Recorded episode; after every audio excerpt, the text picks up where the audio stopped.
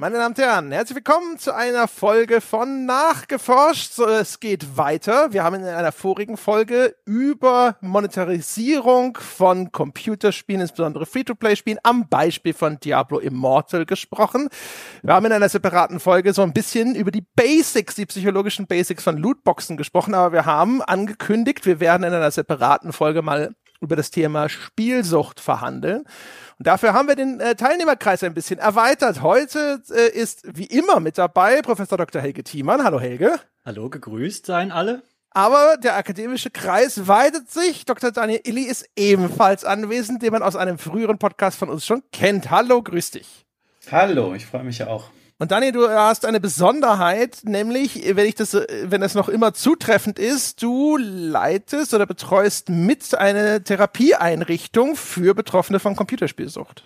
Genau, also es ist keine Einrichtung, sondern äh, in Anführungszeichen nur eine Sprechstunde und Gruppentherapie. Ich träume ja davon, eine eigene Klinik mit dem Störungsbild zu haben, aber da sind wir leider noch in den Anfängen, genau. Genau, und du hast im Englischen sagt man ja, he wrote, wrote the book on it. Du hast wortwörtlich ein Buch darüber geschrieben, nämlich das Praxishandbuch Videospiel und Internetabhängigkeit, beziehungsweise du bist der Herausgeber. Es gibt aber auch einige Kapitel, die du tatsächlich selber geschrieben hast. Genau, und noch ein Ratgeber für Betroffene. Damit fing das alles an. Da haben wir ja im anderen Podcast, glaube ich, auch schon drüber gesprochen.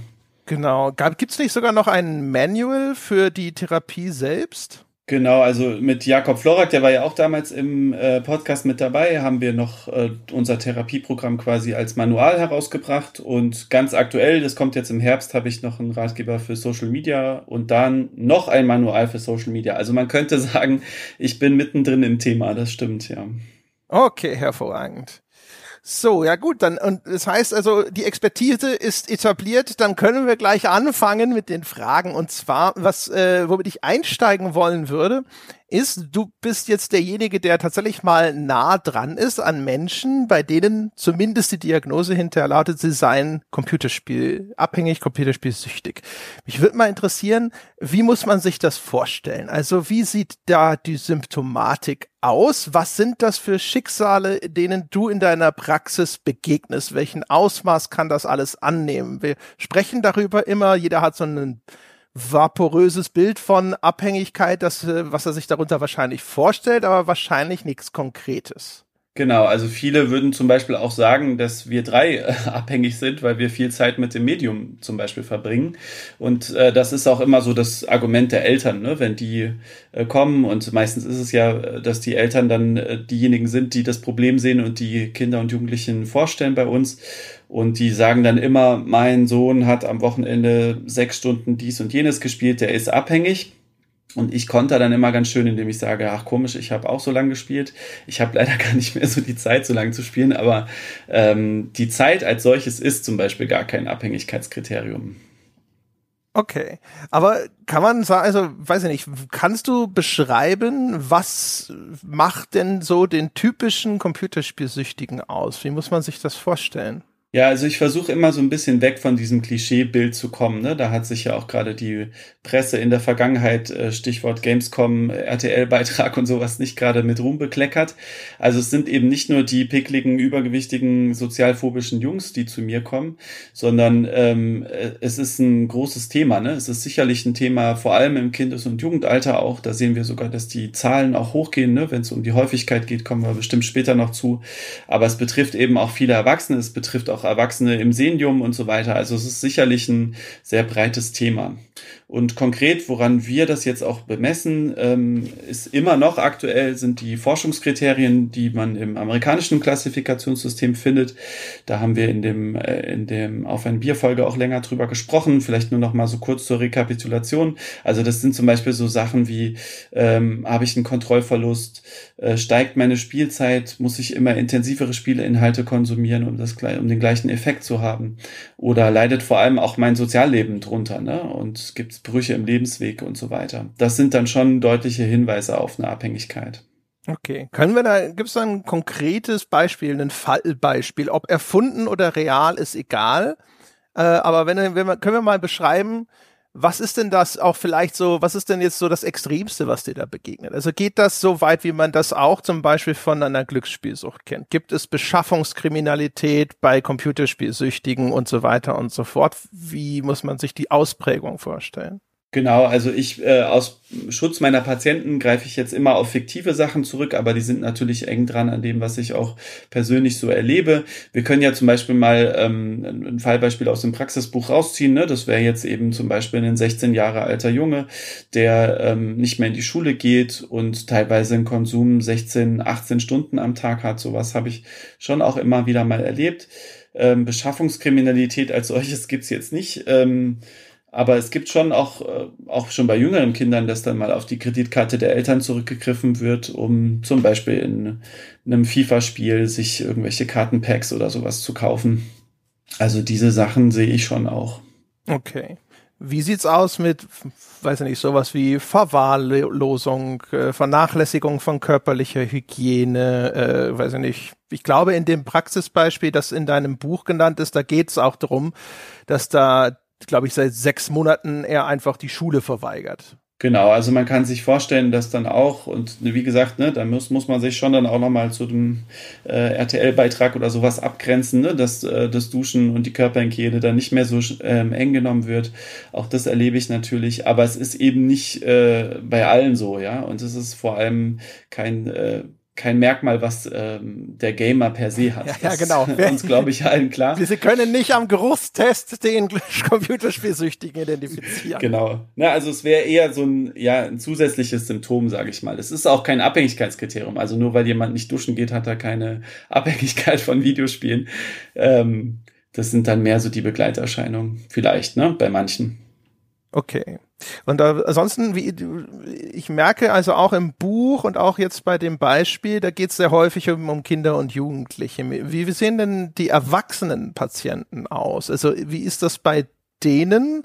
Also wenn jetzt ein Kind die, das kann zur Kreditkarte der Eltern greifen, äh, das kann der Erwachsene nicht mehr. Ne? Also weiß ich nicht, greift der dann auch wie ein Glücksspielsüchtiger in die Firmenkasse oder hat hast du das Gefühl, die Ausprägung ist eben dann doch abgeschwächt im Vergleich zu den Extremen der Glücksspielsucht? Gibt es da auch sowas wie suizidale Tendenzen bei einem Computerspielabhängigen, was man dort ja auch beobachtet? Mhm. Genau, jetzt äh, vermischst du so ein paar Themen, aber ich versuche trotzdem erstmal mal vielleicht äh, blitzlichtartig drauf guckt. Also ähm, ich arbeite ja aktuell nur mit Kindern und Jugendlichen, ich bin aber auch ähm, Facharzt für Erwachsenenpsychiatrie, also die, das, die Patienten sind mir jetzt nicht fremd. Ne? Ähm, ich kenne natürlich auch erwachsene Verläufe und kenne das auch von Kolleginnen und Kollegen.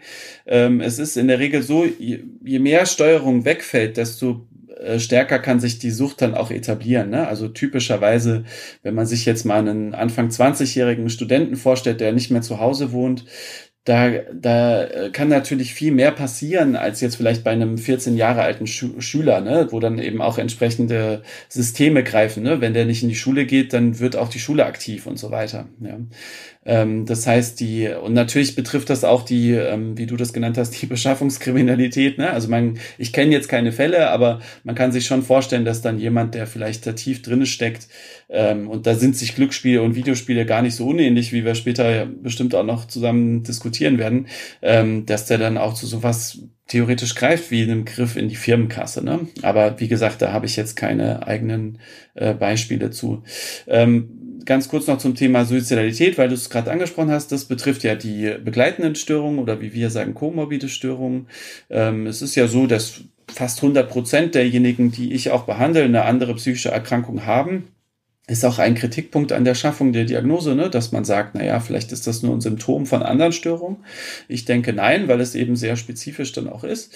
Und wenn jetzt jemand zum Beispiel eine Depression hat und ähm, parallel dazu eine, Glücks äh, eine, eine Videospielabhängigkeit entwickelt, ähm, dann kann das natürlich schon auch sein, dass das eine mit dem anderen einhergeht und dann könnt, könnte derjenige theoretisch auch in äh, suizidale Krisen kommen. Ja. Hast du selber irgendwelche Erfahrungen mit dem klassischen Glücksspiel oder hast du mal drüber gesprochen? Hast du irgendeine Einschätzung, inwiefern sich die Computerspielsucht von sowas wie einer Glücksspielsucht unterscheidet? Ja, ich habe da interessanterweise, und ich glaube, ich habe noch nie öffentlich darüber gesprochen, ist jetzt eine Premiere, äh, während meiner Studienzeit mal als äh, Roulette-Croupier gearbeitet das war eine sehr spannende ähm, Erfahrung, weil ich natürlich sozusagen äh, das Thema Glücksspiel dann hautnah mitbekommen habe. Jetzt nicht unbedingt die Glücksspielabhängigkeit als solches, aber damals wurde schon mein Interesse auch geweckt ne, an diesem Thema. Und ähm, die Uni, an der ich damals auch war, ähm, die ist ja ganz aktiv, was Glücksspielforschung auch angeht. Die Uni Mainz ist das. Und ähm, die Kolleginnen und Kollegen, mit denen ich auch da im Austausch bin, die machen also in der Regel auch beides, ne? Also Glücksspielabhängigkeit plus ähm, ja die klassische Videospielabhängigkeit. Okay, aber hast du das Gefühl, sind die beiden äh, Erkrankungen vergleichbar in ihrer Schwere, in der Beeinträchtigung für die Betroffenen? Weil es wird ja auch sonst immer gerne miteinander verglichen. Wir werden auch später dazu kommen, dass da Mechaniken in Computerspielen drin sind, die zumindest dem klassischen Glücksspiel ähnlich sind. Dementsprechend möchte man ja annehmen, dass der Effekt dann auch ähnlich sein sollte.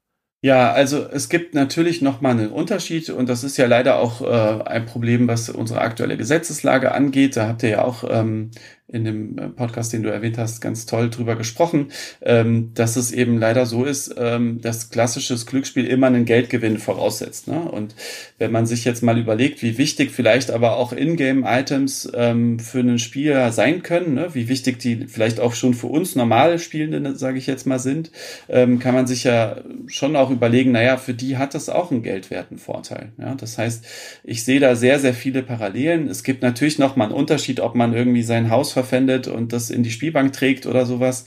Oder ob man jetzt in Diablo Immortal hängt. Aber ich sag mal, bei beiden kann man halt sehr, sehr viel Geld ausgeben. Und es gibt eben viele Mechaniken, die man bei beiden findet. Ne? So dass ich schon denke, dass viele Mechaniken, die wir bei Videospielen sehen, ähm, eben auch eins zu eins Glücksspielmechaniken sind. Mhm. Kennst du den Patienten, die da irgendwie auch enorme finanzielle Verluste erlitten haben? Weil theoretisch, also bei Spielen wie Diablo Immortal oder sowas, kannst du ja eigentlich jetzt nicht so viel weniger Geld versenken als im Casino, wenn du das willst. Ja, also da, da ist halt wieder mein äh, Patientenkollektiv ist halt eben reglementiert. Ne? Also ich habe auch Jugendliche, die sehr viel Geld in Free-to-Play-Spielen ausgeben. Kreditkarte der Eltern hatte ich ja schon gesagt. Ähm, aber ich habe jetzt nicht so die, die drastischen Beispiele, wie man sie jetzt beim Glücksspiel kennt, ne? mit äh, Haus verpfändet und Familie bankrott und sowas. Äh, das ähm, geht jetzt im Kindes- und Jugendalter ja zum Glück noch nicht. Ja. Ist es bekannt? Ich meine, du kennst dich ja aus in dem Feld dass es sowas gibt. Bei Erwachsenen ja, meinst du? Genau. Ähm, ja, also ich kenne auch äh, Patientengeschichten von Erwachsenen, wo es dann schon, äh, mir fällt jetzt nur ein, ein Beispiel ein, das war das Thema Farmville, ist ja auch schon ein bisschen her, ähm, aber da ähm, hat die, die Patientin, die da ähm, exemplarisch vorgestellt wurde, auf irgendeinem Kongress war das, ähm, hat, glaube ich, wenn ich das richtig erinnere, schon auch so 20, 30.000 waren das, glaube ich, Euro ausgegeben in dem Spiel. Also das wäre für mich schon eine, eine, klare Grenze, wo ich sage, hui, das geht an die Substanz, ne? wenn man nicht äh, sehr hohes Einkommen hat ne? und das aus der Portokasse bezahlt. Aber für uns Normalsterbliche ist das sehr, sehr viel Geld und ein deutlicher Hinweis darauf, dass es eben ein Problem ist. Ja. Mhm. Okay. Helge, du klingst dich ein, ne? sobald du irgendeine Frage hast. Mhm. Gut. Äh, dann mache ich einfach hier mal nämlich weiter. Und dann äh, wäre meine nächste Frage, okay, jetzt äh, haben wir so ein bisschen eine bessere Vorstellung vielleicht auch so davon, wie muss ich mir denn das vorstellen mit der Computerspielsucht. Aber wenn jemand jetzt, du hast das ja schon angesprochen, wenn jetzt bei jemand bei dir äh, in der Praxis aufschlägt, vielleicht auch äh, fremd motiviert, weil die Eltern vorstellig werden, wie findet denn die Unterscheidung statt zwischen äh, das ist Sucht und der spielt einfach nur sehr viel. In dem Beispiel, das in dem Buch drin ist, da ist ja sogar der Fall beschrieben von einem jungen Mann, der sagt so, ja, Moment mal, ich spiele so viel, weil ich werde ein Twitch-Star. Das ist mein Berufsziel. Ich habe gesehen, damit kann man viel Geld verdienen. Ich habe einen Lebensplan gefasst. Der äh, entspricht zwar nicht euren konventionellen Vorstellungen eines Lebenslaufes, aber das ist nun mal das, was ich machen will und das erfordert insbesondere einen hohen Zeitaufwand in das Thema Computerspiel. Was wollt ihr alle von mir? Das liest sich erstmal so, wo man senken könnte, so, das könnte auch einfach stimmen. Ja? Also vielleicht ist sein Problem nicht Computerspielsucht, sondern nur hochriskante Lebensplanung. Oder er würde vielleicht sagen, spießige Eltern, ne, die irgendwie so langweilige Berufe haben wie Bankkaufmann oder sonst was. Ja, absolut. Also was ich da mache, ist immer noch so ein Realitätsabgleich. Ne? Ich gucke mir natürlich auch immer die Twitch-Kanäle an und YouTube-Kanäle, die meine Patienten dann haben. Und in der Regel ähm, merkt man dann, okay, die haben irgendwie drei Leute, die den folgen und haspeln sich da irgendwas vom Mikrofon ab. Also das wird leider nicht klappen, ne? Oder die Chance ist relativ gering, sagen wir mal. Ähm, und dann verrennen die sich so ein bisschen in dem Gedanken. Ja? Also ähm, das äh, ist ja auch nachvollziehbar. Wir haben ja irgendwie alle Träume. Wir hatten es jetzt gerade im Vorgespräch auch mit Helge ganz schön, ne? wenn man vom Schreiben leben könnte, das wäre super. Ne? So, man wird ja noch träumen dürfen. Ähm, und diese Träume will ich meinen Patienten natürlich auch lassen. Ja, also es kann ja jeder in seiner Freizeit versuchen, auf Twitch groß rauszukommen. Ja, ähm, ist ja ist ja alles legitim. Problematisch wird es eben dann, wenn äh, wichtige Lebensbereiche drunter leiden. Und das ist nun mal im Falle meiner Patienten, die noch schulpflichtig sind, die Schule. Ne? Und wenn die eben nicht in die Schule gehen und stattdessen zu Hause für drei Leute äh, streamen den ganzen Tag, dann ist da vielleicht ein Problem. Ja. Das, also, das ist ja schon eine schwierige Abgrenzung. Ne? Also wir haben es ja äh, mit den Stoff gebundenen Süchten da ein bisschen einfacher, wenn jemand den ganzen Tag nur Alkohol trinkt oder sich Kokain oder Heroin besorgt, ähm, ist das deutlicher als mit den stoffungebundenen Stoffen, äh, also diesen Verhaltenssüchten. Und ähm, ich habe immer ganz häufig gehört, dass auch deshalb die Abgrenzung eine schwierige ist zwischen was ist Sucht und was ist einfach nur intensive, leidenschaftliche Beschäftigung. Ne? Also ähm, da gibt es dann die Beispiele von den Kunstturnern, die sagen, ja, meine Tochter turnt halt den ganzen Tag, die macht das sechs Stunden am Tag und die vernachlässigt auch die Schule. Dann könnte man jetzt auch von ACDC Angus Young äh, als Beispiel anbringen, der als Jugendlicher von der Schule kam, nichts gegessen hat, direkt in die Garage ging, noch nicht mal seine Schuluniform auszog, was ja hinterher sein Markenzeichen wurde und dann äh, entsprechend Gitarre spielte, äh, bis der Tag vorbei war. Und auch von Magnus Carlsen, dem Schachspieler, ist bekannt, dass er vieles vernachlässigte, auch das gemeinsame Essen mit seinen äh, Eltern, um Schach zu spielen. Ne? Ähm, und du sagst jetzt, also dass mein Abgrenzungskriterium ist, ist das erfolgreich? Ist es erfolgversprechend? Habe ich das richtig verstanden? Also äh, der macht das jetzt seit einem halben Jahr, dann gucke ich auf seine Twitch-Zahlen und dann hat er drei Follower und das wird dann wahrscheinlich nichts werden. Deshalb ist es schwierig. Ähm, das könnte man, also bei Angus Young hätte man vermutlich auch nichts anderes gesagt. Ne? Wie, wie wahrscheinlich ist es, dass du mit deinen zwölf Jahren äh, ein erfolgreicher Gitarrist wirst und die erfolgreichste Rockband der Welt äh, oder wie auch immer anführen wirst? Ne? Hm. Also äh, genau, das ist wichtig, dass du es nochmal sagst, Helge, weil ähm, da, das, das wäre ja eine Bewertung, ne, sozusagen. Also würde ich ja werten und würde sagen, naja, das wird nichts, ne, mit deinem äh, ja, so wie du sprichst und wie du, wie du irgendwie spielst, das äh, klappt nicht. Ne? Das mache ich nicht, aber es liefert mir natürlich nochmal so einen weiteren Hinweis. Ne? Ähm, und ich würde das jetzt nicht als alleiniges Kriterium werten, das auf gar keinen Fall, ne, weil sonst hätte man jemanden wie Angus Young dann wirklich äh, verpasst, ne, sozusagen. Ähm, aber es ist eben ein Hinweis, ne? Und wenn jemand äh, sozusagen sagt, na ja, ich ich brauche doch nicht mehr in die Schule gehen, ich bin doch mega erfolgreich, und dann hat er eben irgendwie drei, vier, fünf Follower, ja, das wäre für mich sozusagen noch mal eine andere Argumentationsgrundlage.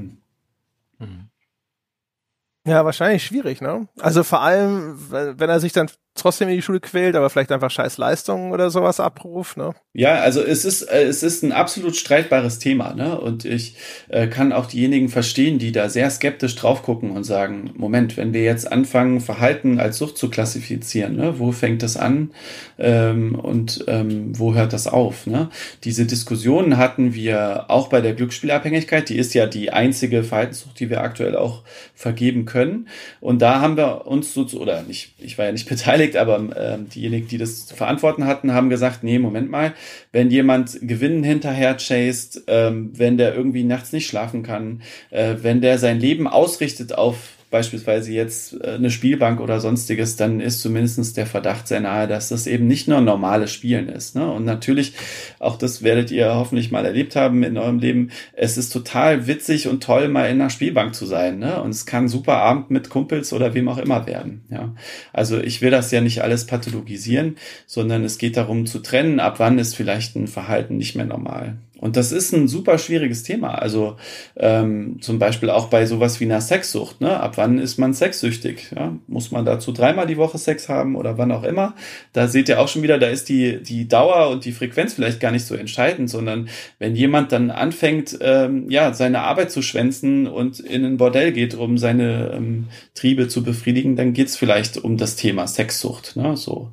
Und ähm, genauso ist es bei sowas wie einer Videospielabhängigkeit oder einer Social Social Media Abhängigkeit. Also man kann es nicht pauschal beantworten, man muss immer äh, das gesamte Umfeld einbeziehen und eben die Abhängigkeitskriterien anwenden. Ja. Es, äh, normalerweise würde man ja sagen, es wird eindeutiger dort, wo dann auch bei dem Betroffenen ein Leidensdruck schon vorliegt. Also wenn derjenige, wenn jetzt Angus Young sagt, Mutter, ich, ich will aufhören, Gitarre zu spielen, aber ich kann nicht ich glaube, das ist ja dann wahrscheinlich dann äh, eine, ne, es sind ja immer mehrere Kriterien, die dann auch dann auch von Seiten der Diagnostik erfüllt sein müssen oder damit so ein Veranfangsverdacht irgendwo bestätigt wird. Und das wäre ja wahrscheinlich schon ein etwas härteres Kriterium. Wenn jemand sagt, mir geht's scheiße damit, ich will das gar nicht, ich krieg mich nur nicht dazu, damit aufzuhören. Genau, also der Leidensdruck und vor allem auch der Kontrollverlust und der ist ja ein Abhängigkeitskriterium das ist ein ganz äh, wichtiges Kriterium und auch das zeigen meine Patienten. Ne? Und ähm, das denken auch vielfach die Eltern nicht. Ne? Wenn man so einen Pubertierenden äh, zu Hause hat, der irgendwie nur noch vorm Rechner hängt, dann glaubt man nicht, dass der einen Leidensdruck hat. Ne? Aber der berichtet mir dann auch, Mensch, ich wollte eigentlich nicht die Nacht spielen. Ne? Ich, ich will doch einen guten Schulabschluss machen. Äh, und trotzdem habe ich irgendwie Sonntagabend angefangen und bin dann Montag äh, ohne zu schlafen in die Schule gegangen. Ähm, und das will ich eigentlich nicht, weil ich spiele ja gar nicht mehr mit Genuss. Ne? Ich kann das gar nicht mehr genießen. Ich wollte eigentlich aufhören, aber ich kann es nicht. Ne? Und da ist wirklich eine gute Grenze dann zu einer Abhängigkeit. Wie lange macht ihr das jetzt schon mit äh, der Therapie bei euch? Also ähm, angefangen habe ich ja zusammen mit Jakob Florak, wie ich am Anfang äh, gesagt habe. Das haben wir 2015 äh, gegründet in Berlin. Das macht er auch weiter. Er ist weiter an dieser Klinik und ich bin dann nochmal an eine andere Klinik gewechselt. Da gibt's auch ein entsprechendes Angebot, was auch weiter fortbesteht und jetzt eben aktuell an meiner Klinik auch. Also gucken wir jetzt auf sechs, ja, sieben Jahre zurück. Okay, cool. Dann müsste es doch Erkenntnisse geben. Erstens, wie sieht denn der Behandlungserfolg aus? Und wie sieht's aus mit sowas wie Rückfallquoten? Ja, das ist ein, äh, ein Riesenthema und leider eins, wo man sagen muss, naja, wir haben jetzt leider erst neun Jahre lang die Diagnose. Es klingt nach viel, aber es gibt noch teilweise sehr wenig Forschung, ne, was das Störungsbild angeht. Und das war jetzt auch ein Kritikpunkt bei der Schaffung der Diagnose im deutschen Klassifikationssystem. Nur mal vielleicht zur Definition, falls wir das auch erwähnen, dass die Zuhörer jetzt wissen, wovon wir sprechen. Also DSM-5 heißt amerikanisches Klassifikationssystem, da gibt es das seit 2013. Und jetzt eben warten wir auf die Aufnahme im deutschen ICDL. Ähm, ICD-11 dann.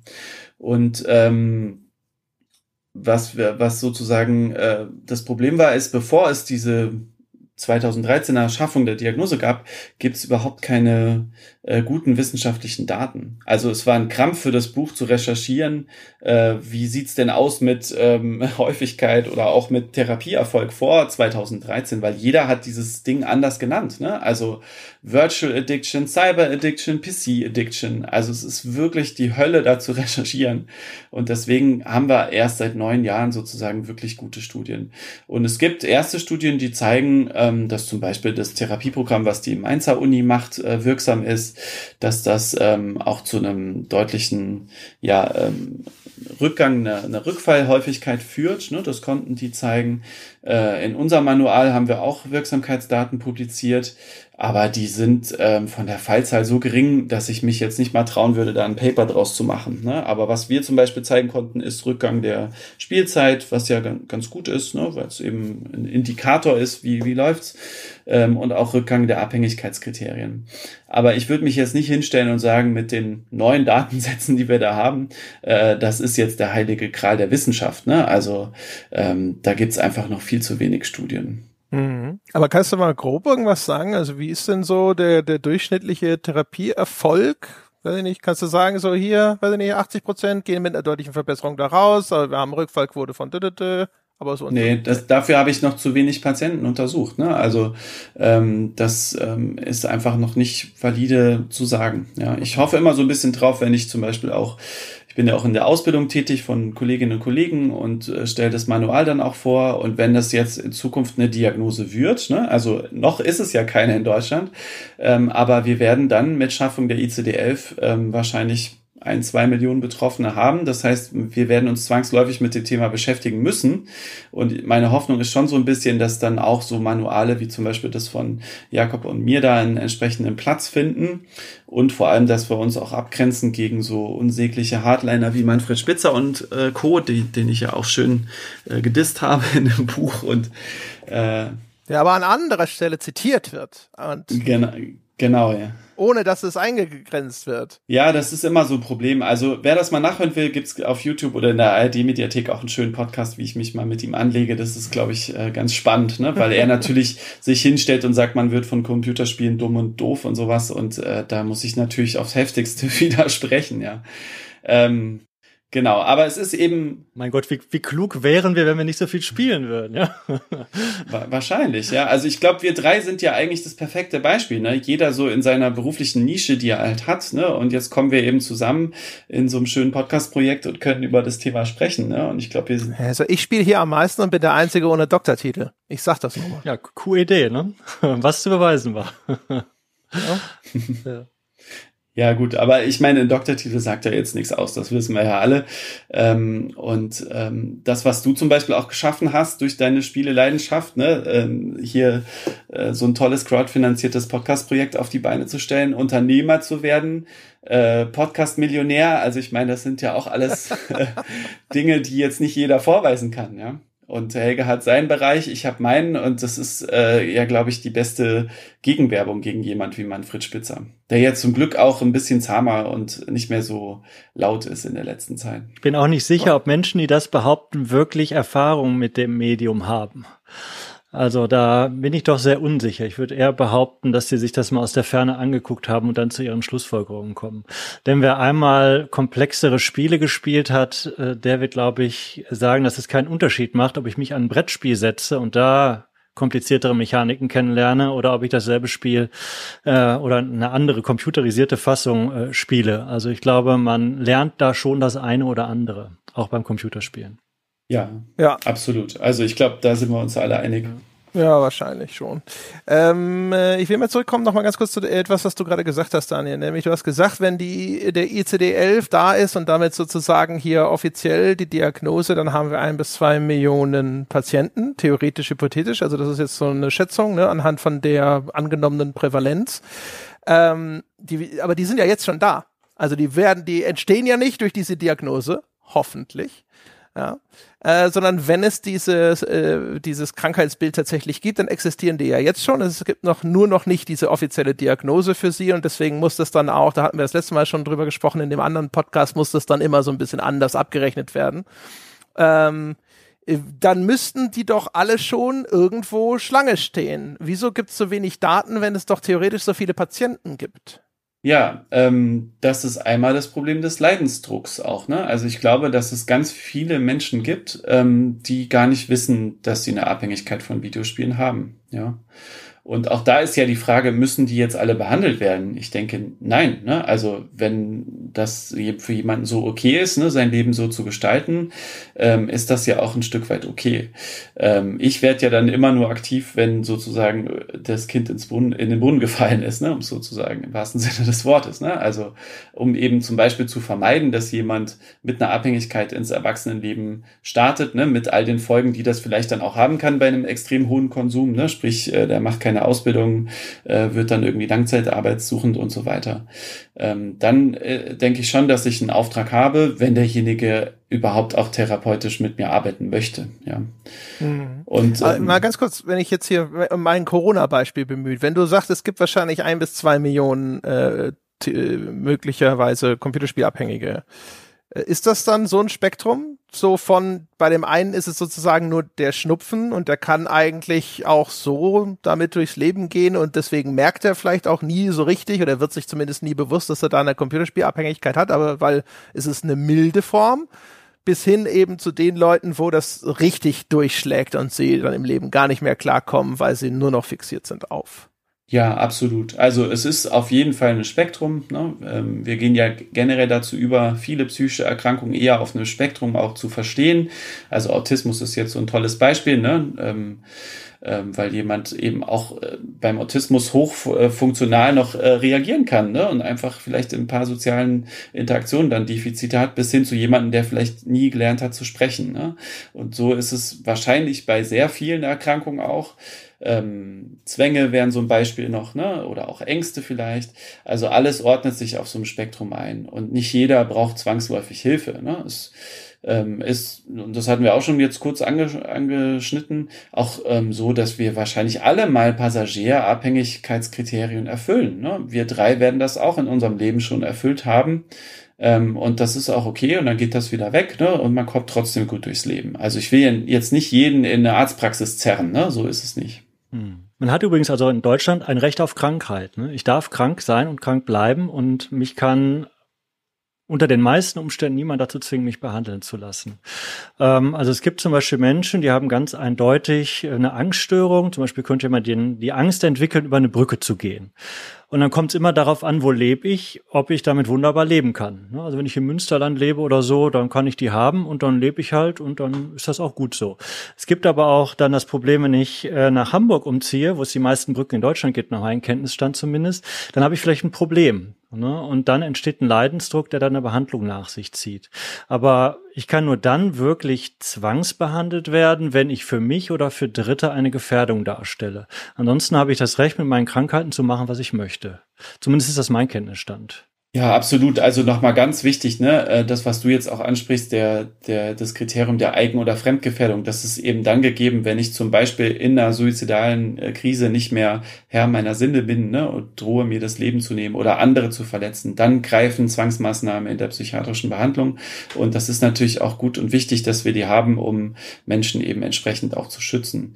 Im Bereich der Videospielabhängigkeit sind wir eigentlich nie bei Zwangsmaßnahmen. Wir sind es bei den wenigsten Suchterkrankungen, weil man kann mit einem Suchtpatienten nur dann arbeiten, wenn er selber auch was verändern will. Ne? Also das mache ich habe auch in der Gruppe nur Jungs äh, oder Mädels sitzen, die ähm, zu den Mädels kommen wir vielleicht noch äh, als Risikogruppe, ähm, die eben entsprechend auch was verändern wollen. Ne? Also wenn nur die Eltern was verändern wollen, dann macht das keinen Sinn, mit den Jugendlichen zu arbeiten. Dann sind andere Themen wichtig, ne? Elternberatung, äh, gucken, dass man vielleicht doch ein paar Regeln zu Hause etabliert und so weiter. Wie hoch ist denn der Anteil an Leuten, die du wieder wegschickst und sagst, liebe Eltern, da seid ihr jetzt einfach ein bisschen hysterisch? Ähm, den kann ich dir leider so in Prozent nicht sagen. Ähm, gefühlt ist es so, dass ich etwa in einem Drittel der Fälle so eine beratende Funktion eher habe. Ne? Und ich treffe ja auch auf ganz unterschiedliche Eltern. Ne? Die haben vielleicht selber gar nichts mit Videospielen am Hut, die haben irgendwie digitale Demenz von Spitze auf dem Nachttisch liegen und denken, der Sohn läuft gleich amok, ne, dann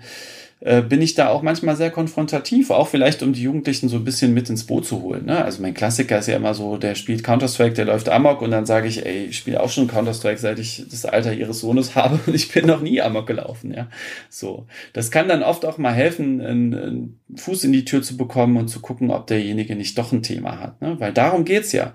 Ähm, es gibt eben viele, die zum Beispiel sich einsam fühlen, ne? sich eine Freundin wünschen, vielleicht eine soziale Angststörung haben, die ein unbehandeltes ADHS haben und die dann eben zu Videospielen greifen und eine Abhängigkeit entwickeln können und denen ein Behandlungsangebot zu machen, das ist so ein bisschen mein Auftrag. Ja, und den finde ich dann auch völlig legitim. Und wenn da kein Auftrag ist, ne, weil da entweder nichts ist oder die Eltern übertreiben, dann äh, melde ich das auch entsprechend zurück.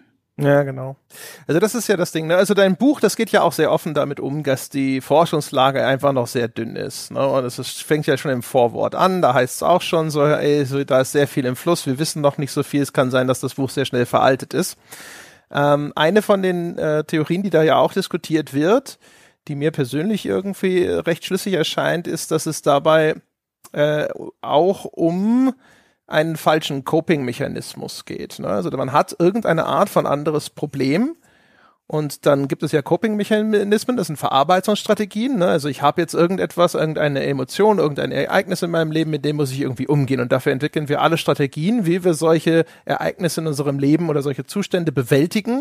Und da kann man aber auch ein falsches Muster entwickeln, indem man eben so eine, sagen wir mal, schädliche oder zu eingegrenzte Coping-Strategie anwendet, indem man sagt, okay, beim Computerspielen fühle ich mich gut, jetzt geht's mir gerade schlecht, spiele ich also Computerspiele und dann greift man hinterher immer wieder zu dem Mittel Computerspiel und dadurch äh, verfestigt sich das. Ne? Und dass das eine Herleitung ist, wie kommt es denn zu Computerspielsucht?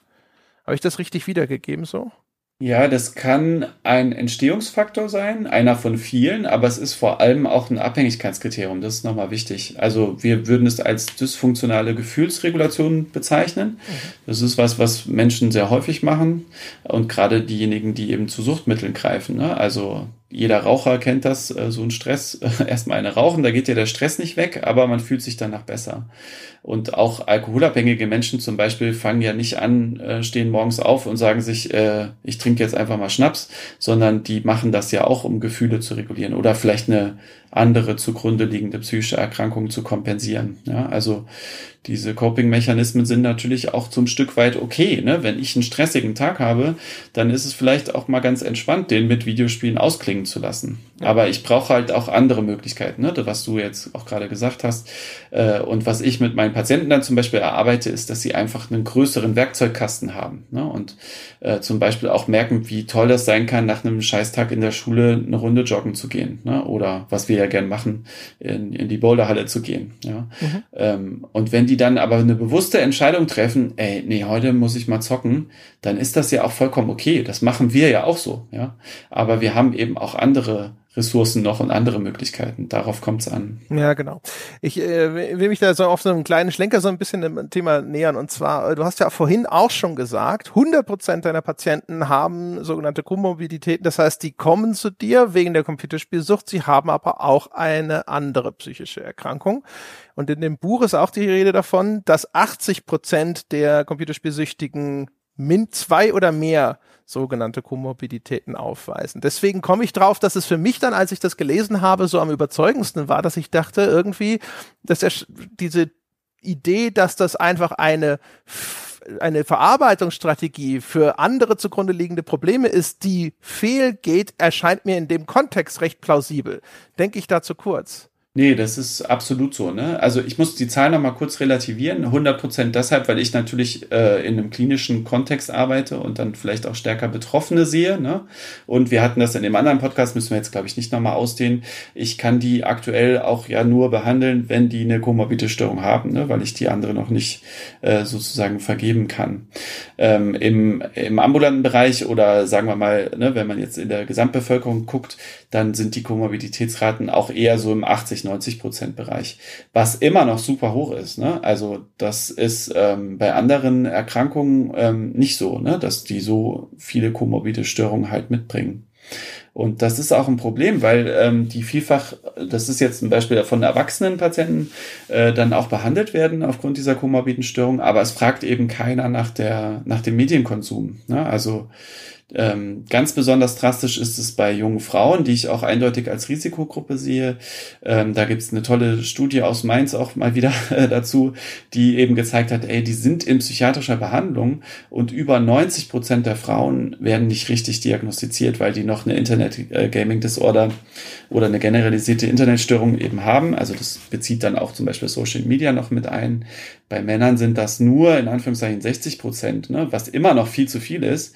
Aber warum ist das so? Weil eben die Kolleginnen und Kollegen nicht nachfragen. Ne? Die kennen das Störungsbild gar nicht.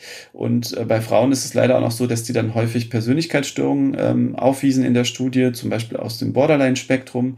Und Borderline-Patienten, wenn die einem vom Wochenende erzählen und sagen, naja, man hat eben gezockt, da fragt man jetzt vielleicht nicht nochmal nach, ne? wie lange ähm, kannst du das noch stoppen und so weiter. Ne? Das wären dann eben die notwendigen Fragen.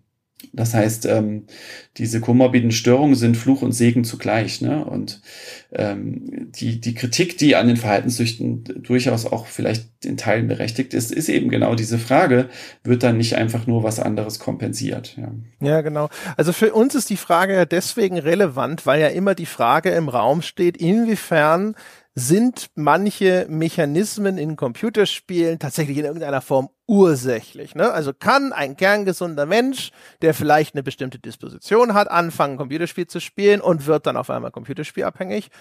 oder nicht. Ne? Und wenn jetzt die Antwort auf diese Frage Nein lautet, dann ist es zumindest schon mal so ein bisschen, das rahmt dann diese Diskussion über diese Mechanismen nochmal anders. Ne? Und übrigens, um es gleich an der Stelle auch zu sagen, äh, die Verurteilung des Geschäftsmodells bleibt davon völlig unberührt. Ne? Also, oder es wird vielleicht noch schlimmer, weil es ja nur nochmal unterstreicht, dass das Geschäftsmodell, das dann auf solche Mechaniken setzt, ausgerechnet noch besonders vulnerable Gruppen ausnutzt, die offensichtlich schon unter anderem psychischen Erkrankungen leiden, ne? die sich dann vielleicht das Computerspiel als Coping-Strategie aussuchen, was manchmal aus dem Ruder laufen kann und darauf sitzt dann die Firma und macht damit Geld. Ja, also theoretisch ist alles möglich, ne? Das muss man sich irgendwie immer bewusst machen. Ähm, wir sind, glaube ich, alle drei äh, in gewisser Art und Weise auch gefährdet, aufgrund besonderer Lebensumstände vielleicht eine Abhängigkeit zu entwickeln. Ne? Das ist immer eine Frage der Risikofaktoren. Also ich würde uns jetzt alle drei als psychisch gesund einschätzen. Ich kann natürlich nur über mich selber sprechen. Ähm, aber ähm, ich glaube jetzt äh, nicht, dass wir per se sozusagen die, die sozusagen eine hohe Suchtgefährdung haben. Aber selbst in unserem Leben können ja Dinge passieren, die eben dazu führen, dass wir uns vielleicht vermehrt dem Medium zuwenden. Ja, also ich kann ja jetzt mal vielleicht dich einfach als Beispiel nehmen, André, völlig aus der Luft gegriffen. Äh, wenn man sich jetzt irgendwie vorstellt, und du bist da ja, das finde ich auch übrigens ganz toll, dass du da immer sehr offen auch mit umgehst, ne, was zum Beispiel auch den Tod deines Vaters und sowas angeht. Wenn wir uns jetzt vorstellen, ähm, da wäre jetzt in der Zeit noch mehr passiert. Ne? Ähm, du hättest irgendwie die äh, 80 Prozent aller Bäcker verloren, ne? würdest irgendwie existenzielle Probleme haben. Freundin geht noch weg und die Katzen sterben noch. Ne? Also die, ich, ich wünsche dir das um Gottes Willen nicht. Ne? Ist jetzt wirklich nur ein Beispiel. Ähm, und äh, die Risikofaktoren kumulieren und du das bist. Das wäre aber so der Dark Twist in diesem Podcast. ja, das wäre sozusagen der Worst Case. Ne? Und du bist äh, Videospielaffin und merkst irgendwie, ähm, ne, das hilft dir ähm, weiterzuspielen um diese Sachen alle zu vergessen, ne? ja, dann hättest vielleicht auch du ein Risiko, das zu entwickeln. Ne? Und das gleiche gilt für Helge und mich auch. Ähm, einfach weil wir. Ich bin da wahrscheinlich ja weniger gefährdet als ihr, weil Computerspiele sind für mich anders kodiert, nämlich Arbeit. Erstmal. No? Ne? Hm. Ja, du, du, wahrscheinlich hast du von uns noch die meisten Schutzfaktoren, weil du das ähm, so als Arbeitsthema irgendwie abhakst. Ne? Aber ähm, und wir eben nicht, sondern wir das äh, überwiegend in der Freizeit eben auch machen, ja vielleicht hilft dir das dann, ne, da irgendwie mit zurechtzukommen. Ähm, das heißt, man kann einfach nicht vorhersehen, wie vulnerabel ein Mensch ist, sondern man muss, glaube ich, gut gucken, wie geht's einem und wie nutze ich dieses Medium. Ne? Und das ist auch was, was mich einfach bereichert hat in der Arbeit, wenn ich irgendwie merke, ich neige dazu, jetzt äh, mehr zu spielen, um irgendwie stressige Tage ähm, besser zu beenden, dann kann ich das merken ne? und kann aktiv auch dagegen steuern, damit es eben gar nicht so weit kommt. Nee, nee, ich würde mich totfressen. Kann ich euch jetzt schon verraten. Das ist, das ist meine, meine fehlgeleitete Coping-Strategie, wo ich mich immer regulieren muss. Ja? Wo ich meine Gefühlsregulierung regulieren muss. Weil ich da sitze und ja, mir geht's schlecht, jetzt eine Pizza bestellen, das hast du dir verdient. Also nein, André, nein, hast du nicht. okay, möchtest du in dieser, in dieser akademischen Runde über deinen. Nimm den Burger, nimm den Burger über deine äh, Mozzarella-Erfahrungen äh, auf Twitter sprechen. Oh, meine, also mein Mozzarella, aber die Menge, die ich da produziere, ihr, wenn, ihr, ihr müsst einmal aus einem Liter Milch Mozzarella machen in eurem Leben, um zu sehen, wie kläglich wenig Ertrag da rauskommt. Ja? Danach habt ihr ein ganz anderes Verhältnis zu dem Mozzarella, sage ich euch jetzt schon. Mhm. So, äh, Bildungspodcast-Ausschweifung zu Ende. Kommen wir nochmal zurück. Ähm, ach, jetzt hatte ich gerade noch etwas, was ich eigentlich nochmal zwischendrin äh, anfragen wollte, aber ich komme nicht drauf. Darf ich zwischenhopsen? Äh, aber gerne, ich warte drauf. Weil ich wollte natürlich auch nochmal Full Disclosure machen. Also meine Frau unterstellt mir äh, fast jeden zweiten Abend eine Internetabhängig, ja, also eine Gaming äh, Disorder, ja. Also ähm, weil ich ähm, aus beruflichen und familiären Gründen halt maßgeblich am Abend überhaupt zum Spielen komme. Und naja, wenn das also Kingdom Come Deliverance, das DLC noch nicht zu Ende ist und dann, ja, dann kann es auch schon mal ein bisschen später werden und das kriegt sie dann mit und dann, ähm, ja, ähm, dann bekomme ich das entsprechend. Aber insoweit wende ich mich dann nachher nochmal an dich, damit du mir das Gegenteil sagen kannst, Daniel. Ähm, Aber nochmal zu Komo. nee, also auch das finde ich, finde ich jetzt, äh, also kann ich ja jetzt schon sagen, das ist ja auch ganz normal, ne? Und das sind dann ganz normale partnerschaftliche Differenzen, die man hat, wenn man halt unterschiedliche Hobbys hat, ne? Problematisch wird's, wenn deine Frau äh, sich deswegen verabschieden würde und äh, du dann in deiner Bude hockst und weiter zockst, ne? Und deine Kinder ignorierst. Dann haben wir auf jeden Fall ein Problem, ne? Das stimmt. Dann würde ich mir Sorgen machen. Aber so ist das alles okay, ne? Das muss man ja auch nochmal sagen, ne? Ähm, äh, ganz oft nochmal betonen, es ist vollkommen okay, Videospiele zu spielen und auch mal, das ist ja so schön, ich, äh, ich sag das auch immer, dieses nur noch eine Runde Phänomen ist ein Abhängigkeitskriterium, aber es ist gerade in der Spielepresse lange Zeit durch Gamestar und so auch geprägt, äh, ist das ja auch ein Gütekriterium für Spiele, ne? Also äh, dieser Kontrollverlust ist ein Gütesiegel für gute Spiele. Das muss man sich auch mal reinziehen. Ne? Und wenn ich damit gut umgehen kann mit diesem Kontrollverlust, ist das ja das Tollste überhaupt, sich in einem Spiel zu verlieren. Ja? Wir müssen da ganz kurz die Leute dran erinnern, dass es bei diesen äh, Abhängigkeitskriterien nicht ausreicht, dass ein einziges davon irgendwo mal erfüllt ist und vor allem auch nicht äh, kurzfristig, sondern das hat auch immer noch einen Zeitfaktor, der wird ein längerer Zeitraum betrachtet. Nicht, dass die Leute jetzt denken, ihr arbeitet mit diesen Kriterien und sagt, ah, das, ist, das ist abhängig. Nee, man braucht fünf und es muss äh, idealerweise über einen Zeitraum von einem Jahr auch bestehen. Ne? Da fliegt zum Beispiel dieser Beispielpatient, den du hattest, äh, gemeint hattest, glaube ich, der in den Semesterferien einfach wieder World of Warcraft Vanilla spielt, der fällt dann auch raus. Ne? Der hat einfach Semesterferien und keine Abhängigkeit. Hm. Ich wollte noch kurz zur Komorbidität ergänzen, dass es da auch in nicht seltenen Fällen das Henne- und Ei-Problem gibt. Also was war zuerst da? Ne? Also ähm, man hat halt Menschen, die zum Beispiel depressiv sind und weil sie depressiv sind, merken sie, dass Alkohol ihnen gut tut oder spielen oder was auch immer. Ne? Und dann entwickelt sich sozusagen aus der Depression was. Es gibt aber auch Menschen, die fangen aus welchen Gründen auch immer an zu trinken, ähm, fahren ihr Leben aufgrund ihres überbordenden Trinkkonsums gegen die Wand und werden darüber depressiv. Ne, das heißt, also was war zuerst da? Das ist immer eine, eine gewisse Schwierigkeit, ne, zu sagen, ähm, also wenn man Komorbiditäten hat, die sich dann ansammeln können. Aber klar mhm. ist natürlich, wenn man eine Sache hat, dann ist die Wahrscheinlichkeit, dass man zusätzlich noch eine Depression entwickelt, weil man merkt, dass das Leben irgendwie nicht so verläuft, wie man sich das vorstellt, durchaus gegeben. Und das sind wahrscheinlich dann auch die, die am ehesten in der Praxis aufschlagen, würde ich mir zumindest so vorstellen, weil die merken, das ist irgendwie nicht mehr so gut, wie es gerade bei mir läuft, oder? Ja, das ist ein super spannender Punkt, wo mich auch mal deine Sicht nochmal wirklich interessieren würde, Helge, weil ich natürlich äh, sozusagen in, äh, als totaler Kliniker, Praktiker da vielleicht auch eine verzerrte Sicht drauf habe, ne? muss man ja schon mal sagen. Ähm, also ich erlebe das Henne-Ei-Problem nämlich eher so, als wir haben nicht gut genug hingeschaut. Ne? Also es ist ja leider so, und ich kenne das auch noch von den erwachsenen Patienten, wenn man jemanden aufnimmt zum 60. stationären Alkoholentzug und der bricht dann wieder nach zwei Stunden ab, ne?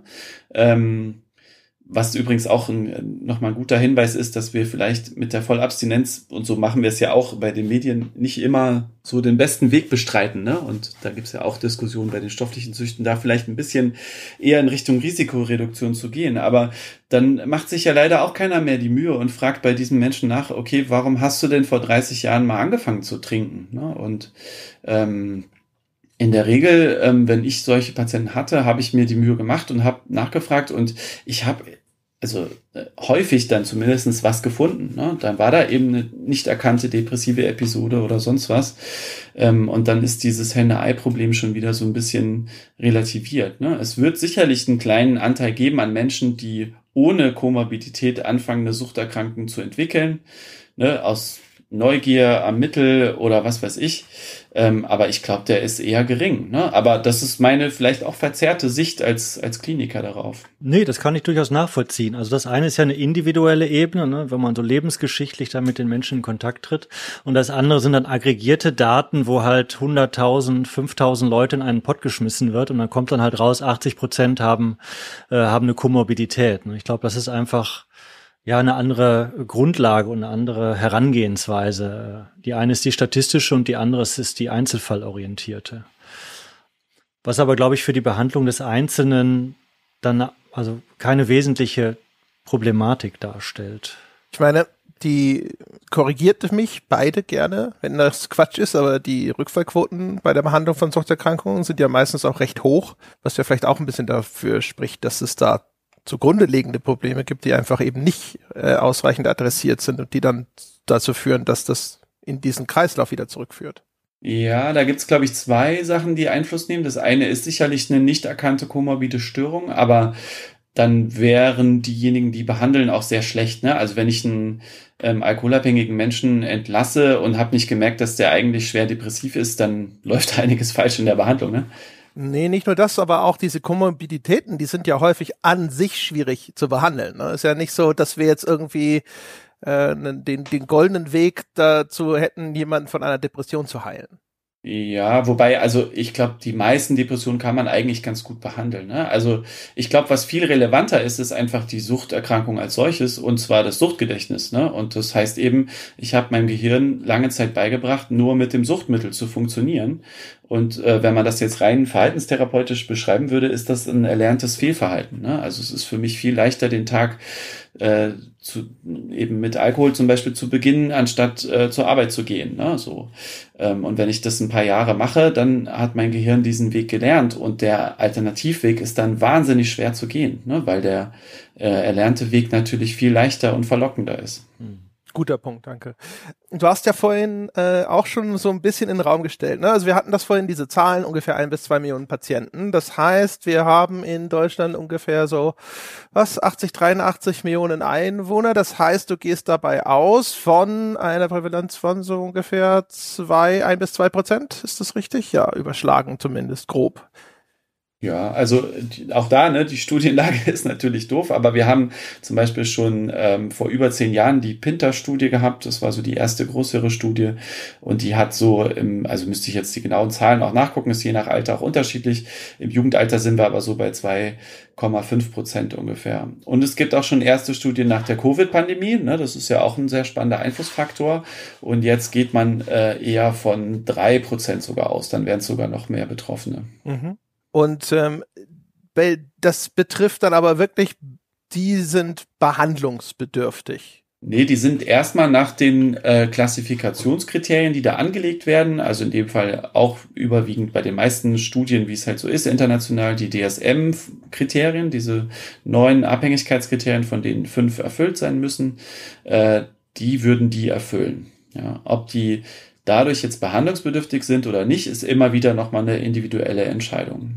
Ähm, das heißt aber, diejenigen, bei denen es dann so akut ist, dass sie behandlungsbedürftig wären, ist wahrscheinlich dann in der Zahl nochmal geringer. Genau, also ähm, auch da, ne, ähm, wir hatten das ja vorhin schon mit, mit, dem Zwangsbereich, den sehe ich nicht bei der Videospielabhängigkeit, also außer es besteht eben zum Beispiel eine komorbide Suizidalität, die akut behandelt werden muss. In der Regel, das hat ja Helge auch schön gesagt, kann jeder sein Problem da auch behalten. Ne? Das ist im Übrigen auch was, was ich in der Ausbildung von äh, PsychotherapeutInnen, die, die ich sozusagen unterrichte in ein paar Fächern, ähm, auch denen immer vermittel. Ich nehme da immer das Beispiel eines Friseurs. Ne? Also ich kann einen Friseurladen aufmachen und kann das Gefühl haben, ich muss jeden, der vorbeiläuft und einen äh, scheiß Haarschnitt hat, in meinen Laden zerren, auf den Stuhl fesseln und dem die Haare schneiden, ne? weil ich das nicht aushalte, dass jemand mit solchen Haaren herumläuft. Es macht natürlich keiner und aus einem sehr guten guten Grund. Ne? Ich schaffe als Friseur ein Angebot. Ich hänge ein Schild dran, Haarschnitt so und so viel Euro. Und jeder, der denkt, er hat einen Haarschnitt nötig, setzt sich bei mir rein und lässt sich einen Haarschnitt verpassen. Und in vielen Fällen ist eine Psychotherapie genauso. Ne? Also es macht keinen Sinn, äh, jemanden psychotherapeutisch zu behandeln, wenn er das nicht möchte. Ja ähm, akut psychiatrisch jemanden von seinem Suizid abhalten, ist wieder was anderes, aber das ist sozusagen ja auch ähm, ja, eine, eine klinisch-psychiatrische Behandlung und nicht die klassische ambulante Psychotherapie, wie wir sie uns jetzt vorstellen. Ja, genau. Also wir reden ja hier nicht über, wir reden hier überhaupt nicht über Zwangseinweisungen, sondern die Frage ist halt so ein bisschen einfach nur, ne? also was schätzen wir denn und äh, wie viele Menschen da draußen davon wirklich schwer betroffen sind. Ne? Also so, dass es vielleicht für sie gut wäre, in Therapie zu gehen, wenn sie denn ne, äh, dazu bereit wären und sich äh, ihres Problems bewusst wären, sozusagen. Genau. Genau. Ich hätte eine Frage, die ich spannend fände. Und zwar gibt es ja, also Spiele sind ja sehr mannigfaltig in ihren Mechaniken und Angeboten, die sie machen. Und es gibt bestimmt Mechaniken und Mechanismen, die suchtfördernder sind oder Menschen, die gefährdet sind, eher ansprechen als andere Mechaniken. Was ist deine Erfahrung? Was ist am, in Anführungsstrichen am gefährlichsten für die Menschen, die bei dir am Ende landen? Was zieht sie rein sozusagen und lässt sie ihre Kontrolle verlieren? Ganz kurz noch, ja. bevor wir da hinspringen, ich will sozusagen diesen allgemeinen Teil abschließen, weil dann mhm. habe ich natürlich auch noch Fragen zu solchen Mechaniken. Ich will noch eine Sache fragen und zwar, weil du das vorhin auch schon angerissen hast, ist denn bekannt oder gibt es Schätzungen zur Demografie? Also ist das etwas, was vorwiegend Männer, Männer oder Frauen betrifft, junge oder alte, oder erwarten wir eine Gleichverteilung quer durch alle Geschlechter, Altersgruppen hindurch? Also jetzt natürlich, es wird logischerweise korrelieren mit der Verbreitung einer Computerspielnutzung. Ich rede jetzt natürlich innerhalb der Computerspieler. Genau, also äh, vielleicht ganz grundsätzlich, weil mir das auch wirklich nochmal wichtig ist, ähm, Frauen und Mädchen sind eine Risikogruppe. Ne? Die haben, ähm, was die ähm, allgemeine Internetabhängigkeit angeht, das gleiche Risiko wie Männer. Ne? Und die Zahlen sollten eigentlich 50-50 sein, wenn man jetzt alle Internetmedien zusammenfasst, ne? also sowas wie Social Media auch noch mit reinnimmt. Die konsumieren halt sozial erwünschter und fallen deshalb nicht auf. Also die Eltern stellen eher die Jungs vor, die eben am Computer Menschen töten, in Anführungszeichen, und nicht das Mädchen, was mit den Freundinnen chattet, auch in Anführungszeichen, ne? weil das eine macht nicht so viel Lärm wie das andere und zugrunde liegen können aber äh, bei beiden eine Abhängigkeit. Und das sehen wir auch in unseren Daten. Die Nutzungszeiten der Geschwisterkinder sind fast genauso hoch, die konsumieren halt andere Medien und deswegen fällt es nicht so auf. Und äh, ich habe in den ganzen Jahren, die auf die wir jetzt ähm, ja auch schon zurückgeblickt haben, habe ich äh, vielleicht drei, vier, fünf Mädchen in der Gruppentherapie gehabt. Also ich kenne alle bei Namen und ich habe ein sehr, sehr schlechtes Namensgedächtnis. Ähm, und die kam dann mal mit einer Netflix-Abhängigkeit, Instagram-Abhängigkeit und sowas. Und ich habe die so mitbehandelt. Ne? Und deswegen auch jetzt der Versuch in diesem Herbst, sich da nochmal spezifischer aufzustellen. Ich habe gerade eine Gruppe für Mädchen auch gegründet mit Social Media Abhängigkeit. Äh, der Ratgeber wird ja kommen, das andere Manual. Also ich muss die irgendwie auch noch erreichen, ne? weil das ein Riesenthema ist. So. Das mal zu den allgemeinen Internetabhängigkeiten.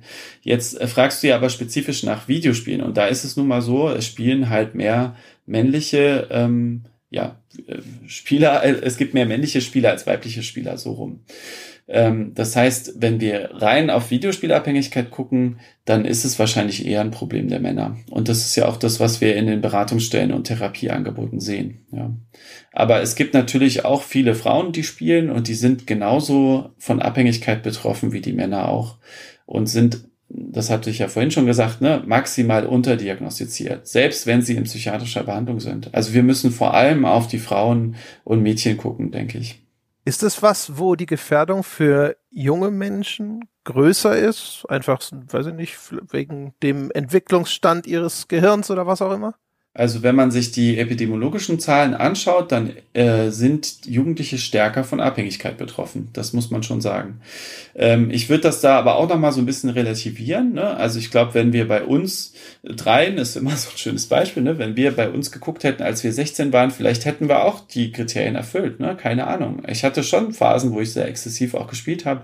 Ich glaube, ich war nie abhängig. Ich erkenne rückblickend bei mir nicht die Abhängigkeitskriterien, aber vielleicht war das bei euch ja auch anders. Ne? Und und dann wächst sich das so ein bisschen aus. Dann werden andere Lebensbereiche wichtiger. Ne? Also zum Beispiel, oh, ist ja spannend, eine Freundin zu haben, ne? dann zocke ich halt weniger. Und wenn dieser Entwicklungsschritt aber ausbleibt, ne, aus Gründen, äh, die zum Beispiel bei, auch bei einer Abhängigkeit liegen, kann natürlich auch was anderes sein. Ne? Ich kann ja auch eine soziale Angststörung haben oder ich bin äh, schwul und finde Mädchen gar nicht so interessant, aber weiß das doch nicht. Ne? Also es kann eben ganz, ganz viele Gründe auch haben. Aber nehmen wir jetzt mal an, äh, Videospiele sind der Grund oder einer der Gründe oder der Hauptgrund, äh, dann ähm, ist das da auf jeden Fall ein größeres Thema. Das sieht man auch in den Zahlen. Okay. Jetzt zurück zu Helges Frage. Helge hatte ja gefragt, ähm, gibt es im Grunde genommen, ich paraphrasiere das jetzt, gibt es Mechanismen, die besonders suchtbildend sind oder vielleicht besonders heikel? Das war die Frage, richtig? Genau, genau.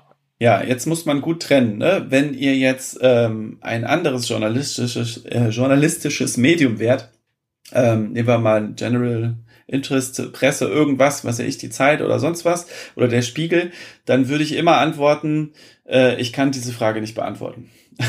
Weil es gibt, ihr habt's geahnt, kaum wissenschaftliche Daten darüber. Ne? Ähm, es gibt vereinzelt Studien, schon wieder die Mainzer, wer hätte es gedacht, äh, das ist eine schöne Studie, die zum Beispiel gezeigt hat, dass das Ausmaß der Geldausgaben in Free-to-Play-Spielen, also sprich, ob ich ein, zum Beispiel ein Wahl bin oder nicht, dass das mit dem Abhängigkeitsrisiko korreliert. Das klingt jetzt erstmal furchtbar banal, weil wir können uns das schon vorstellen, wenn jemand zum Beispiel die viel beschworenen äh, 100.000 Euro ähm, um seinen Diablo Immortal Charakter äh, zu maxen ausgibt, dann hat er wahrscheinlich auch ein Suchtproblem. Ne? Also oder könnte zumindest nahe liegen, ja. Also mit höherer Wahrscheinlichkeit als der normale Spieler. Genau. Ne? Das äh, muss man aber auch erstmal wissenschaftlich beweisen. Und deswegen ist so eine Studie eigentlich ganz gut. Die Studie hat sich, äh, um das jetzt gleich mal vorneweg zu sagen, natürlich nicht mit Diablo Immortal beschäftigt. Ne? Ähm, ganz klar. Ähm, Genau, äh, aber das sind so Einzelstudien. Das heißt, man kann es nicht pauschal sagen. Ne? Ich krieg dann immer mal wieder so Anfragen von der Presse. Ähm, können Sie mal hier in die Kamera sagen, wie gefährlich Fortnite ist, weil genau das macht Jugendliche ja abhängig. Ne? Und das kann ich eben nicht. Es gibt mhm. keine Studie über Fortnite. Ähm, und das äh, ist schade, ne? weil das könnte sehr interessant sein. Ne? Ähm, das heißt, ich kann hier, wenn ich diese Frage beantworte, mich wieder nur auf mein Gefühl verlassen. Ja. Und mein Gefühl sagt mir, es gibt einige Kriterien, die ich schon im Verdacht habe, dass sie suchtfördernd sind, ne? fördernder als andere Spielmechaniken. Und das sind nun mal häufig dann auch Free-to-Play-Spiele und deren Mechaniken. Ja, und ähm, ich gehe ja zum Beispiel auch dazu über, ähm, auch das machen wir in der Gruppentherapie, habt ihr ja vielleicht auch im, im Buch gelesen, äh, mit Jugendlichen zum Beispiel Life is Strange zu spielen, ne, um eben jugendspezifische Themen äh, aufzugreifen oder solche Spiele zu empfehlen. Ne? Also so abgeschlossene Singleplayer-Erfahrungen, die jetzt wenig Risiko haben, sich darin komplett zu verlieren. Ne? Bei Life is Strange kann ich halt noch ein paar Fotos machen, aber nach acht, neun Stunden ist das Spiel ja auch vorbei ne? und gibt mir als vielleicht jugendlichen Konsument, ihr habt es ja damals so schön gesagt, wir sind kleine Mädchen und lieben es, ähm, gibt mir vielleicht eine ganz tolle Erfahrung, ne? wenn ich zum Beispiel gerade diese Themen habe. Also ich versuche zum Beispiel in der Bewertung von Spielen, da haben wir auch so ein Ampelsystem, ne? rot, äh, grün und gelb ich versuche schon zu gucken, was sind die bindenden Faktoren, was bindet mich an ein Spiel und was kann ich vielleicht an weniger gefährlichen Spielinhalten entgegensetzen. Und ihr habt's geahnt, auf der grünen Stufe ist in der Regel kein Free-to-Play-Spiel zu finden. So viel kann ich von meiner Erfahrung sagen. Okay. Also ich meine, es gibt ja Dinge, die sind naheliegend, so wie das, was du schon genannt hast, ne? Dass wahrscheinlich alle Spiele, die eher open-ended sind, ne? Also alle Games as a Service, nicht jetzt nur Free-to-Play, sondern ne? Free-to-Play hat nur noch mal diese Einstiegshürde einer eine Zahlung von, weiß der Geier, 20 bis 50 Euro oder sowas eliminiert.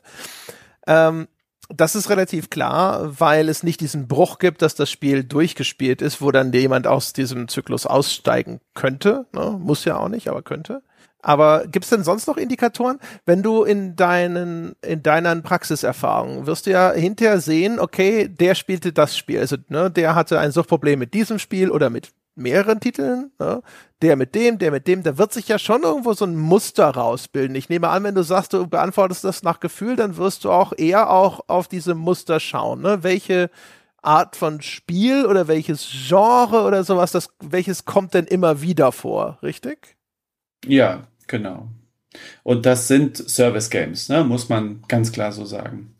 Also ich habe das ganz selten mal, dass jemand ähm, wirklich in den Spielen, die ich zum Beispiel auch privat eher spiele, ne, die abgeschlossene Spielerfahrung sind, äh, dass der da mit ein Suchtproblem hat. Das muss man schon sagen. Aber wie gesagt, ich blick halt auf, weiß ich jetzt nicht, wie viele Patienten ich behandelt habe, vielleicht äh, knapp 100 mittlerweile, keine Ahnung. Das ist äh, keine wissenschaftliche Studie. Ne? Ja.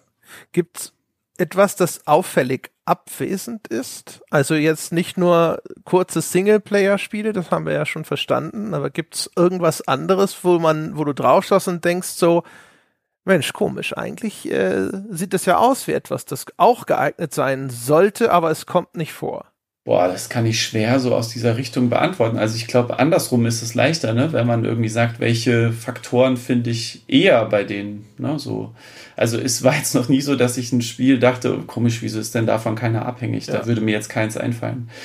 Diablo 3. Ne? So, also wenn, wenn das nicht vorkäme, also klar, ja, deine Stichprobe ist so klein, dass, ja. dass das nicht, äh, nicht, nicht ins Gewicht fallen würde wahrscheinlich. Aber das ist so ein Ding, wo man so denken würde, so, aha, ne?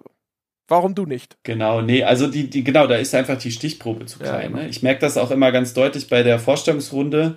Ähm, in der ersten Gruppe stellen wir uns mit dem Lieblingsspiel vor und äh, die Spiele, die ich dann meistens nenne, ne, also sowas wie Kerbal Space Program oder sowas, die kennen ja. dann viele gar nicht, ne, und sagen, hä, was ist denn das, ne, so. Und dann muss ich das denen erstmal erklären, weil die schon eher Fortnite, ähm, mhm. Fortnite wäre zum Beispiel auch so ein Ding, ne? Wenn genau. Fortnite gar nicht vorkommen würde, trotz seiner enormen Popularität würde man ja schon so ein bisschen versucht sein zu denken, Fortnite ist von der Machart vielleicht nicht so suchtbildend. Ja, aber Fortnite kommt vor. Ja, also genau. das können, das können wir sozusagen ja. schon mal abhaken. Ne? Okay. Nee. Aber ich würde da doch noch mal gern nachhaken. Warum spielen die denn so viel Fortnite? Also was macht Fortnite, dass die davon nicht loskommen? Oder auch anders gefragt, wenn ich mir jetzt Fortnite den Code nehme, was müsste ich wegschneiden, damit es nicht mehr suchterzeugend oder nicht mehr so suchterzeugend wäre? Ja, das ist eine gute Frage. Also auch da, ich will jetzt kein Fortnite-Bashing betreiben. Bei Diablo habe ich, äh, bin ich ja auch schon an anderer Stelle, wie vielleicht der ein oder andere schon gehört hat, schon ein bisschen eskaliert, weil da nervt's mich wirklich aktiv, ne, was das für ein scheiß Service-Game ist. Aber ähm, bei Fortnite, was sind's für Mechaniken? Also ich glaube, ähm, einmal, man kann es vielleicht trennen, ne, nach dem Erscheinungsbild des Spiels. Es hat natürlich eine Optik, die Kinder und Jugendliche anspricht. Ne? Das wäre so das Augenscheinlichste, sage ich mal. Ähm, Battle Royale Spiele haben einen hohen Bindungsfaktor. Das habe ich selber bemerkt in der Zeit, wo ich zum Beispiel PUBG noch gespielt habe. Also das, das Spiel selber ist einfach sehr spannend, ne, als der Letzte da vom Platz zu gehen. Was meinst du da? Kannst du erläutern, was ist ein Bindungsfaktor? Wie ist das zu verstehen?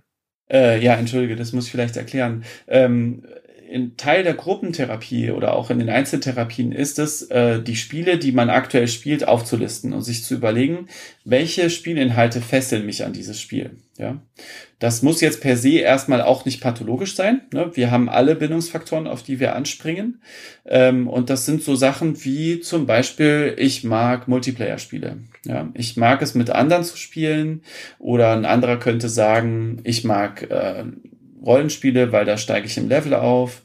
Ähm, ich mag Progressionssysteme.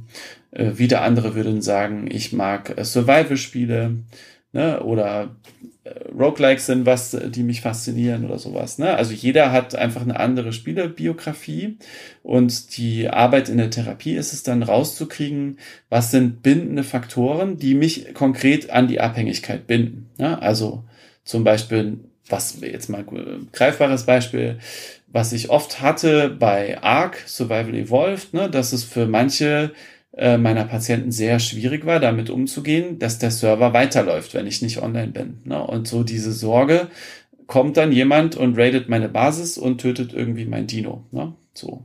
Und das ist ein sehr starker Bindungsfaktor, diese permanente Welt. Ja. Okay. Was ist da bei Fortnite der Bindungsfaktor? Diese laufenden Seasons oder? Genau, also auf jeden Fall der, das Battle Pass Modell. Äh, Free-to-Play ist super für Jugendliche, weil da muss ich erstmal kein Geld ausgeben, ne, vermeintlich. Es wird dann halt doch noch nachmonetarisiert.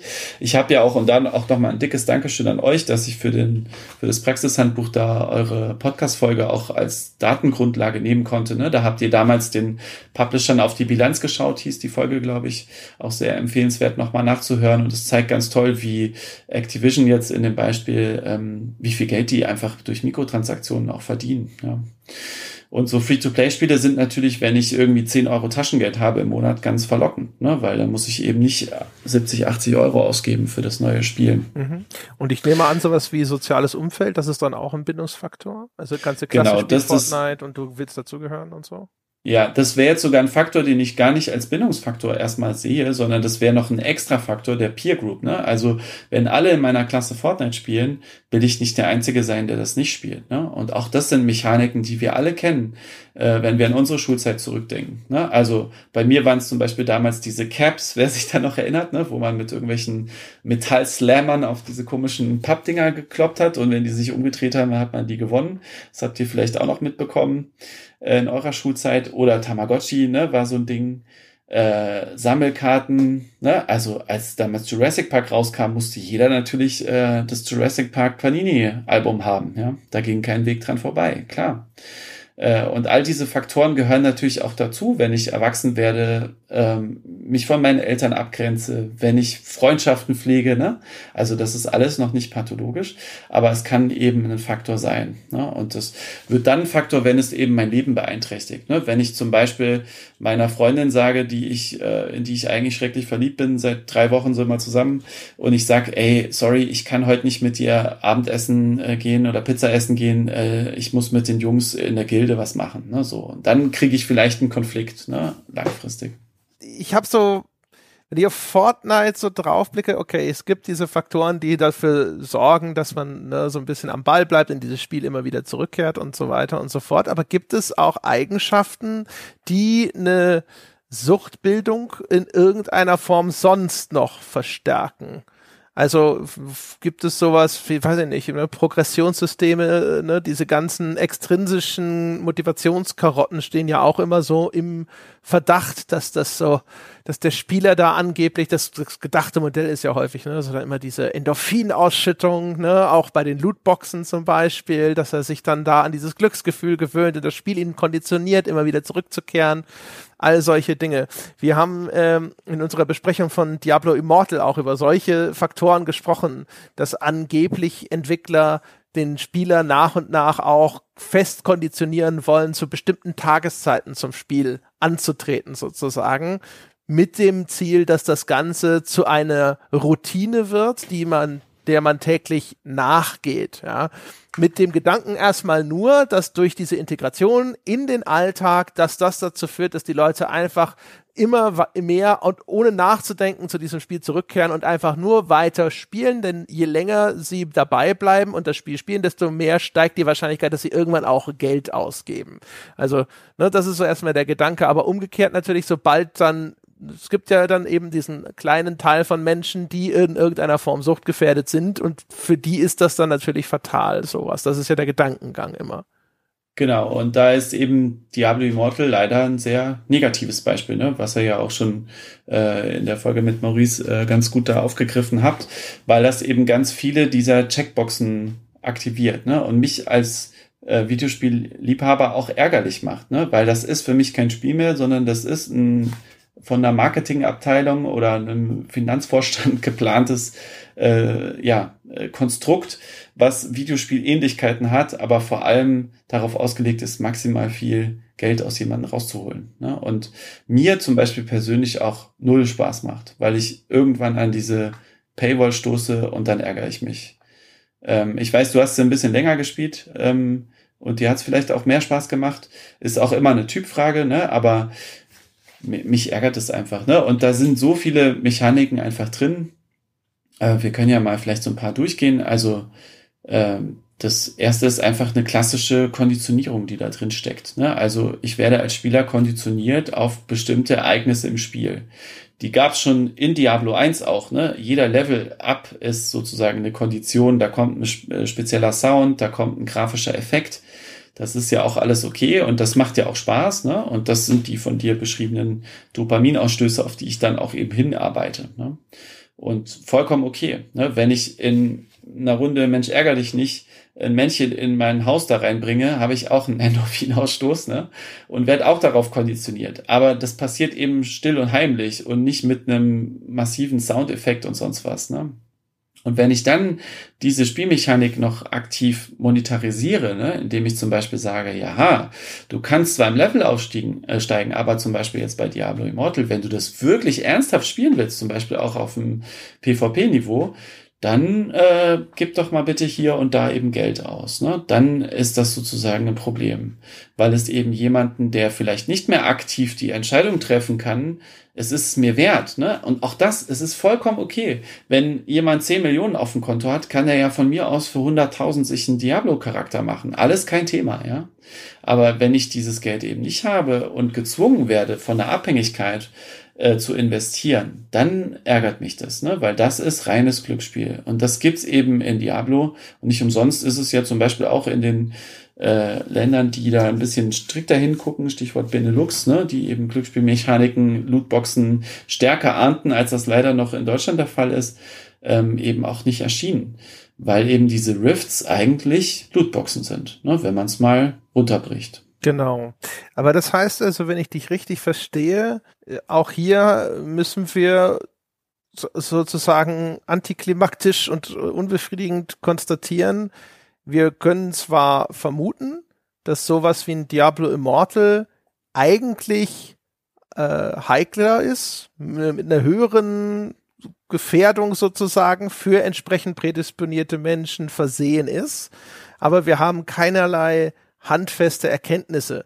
Also, dass sowas wie Fortnite häufiger auftritt, ist dann eher der Popularität von Fortnite geschuldet, als dass es, äh, sag ich mal, suchtbildender wäre als ein Diablo Immortal. Ne? Wenn man mal drauf schaut, so Fortnite hat ja eigentlich erheblich weniger Merkmale, die man kritisch beäugen würde. Es hat zwar auch sowas wie, es hat diesen sehr starken sozialen Sog, weil es jetzt gerade bei jungen Menschen mal total angesagt war und es hat äh, diesen, diesen Season Pass, aber es hat ja dafür ganz viele andere Elemente nicht und es hat vor allem ein Wettbewerbselement.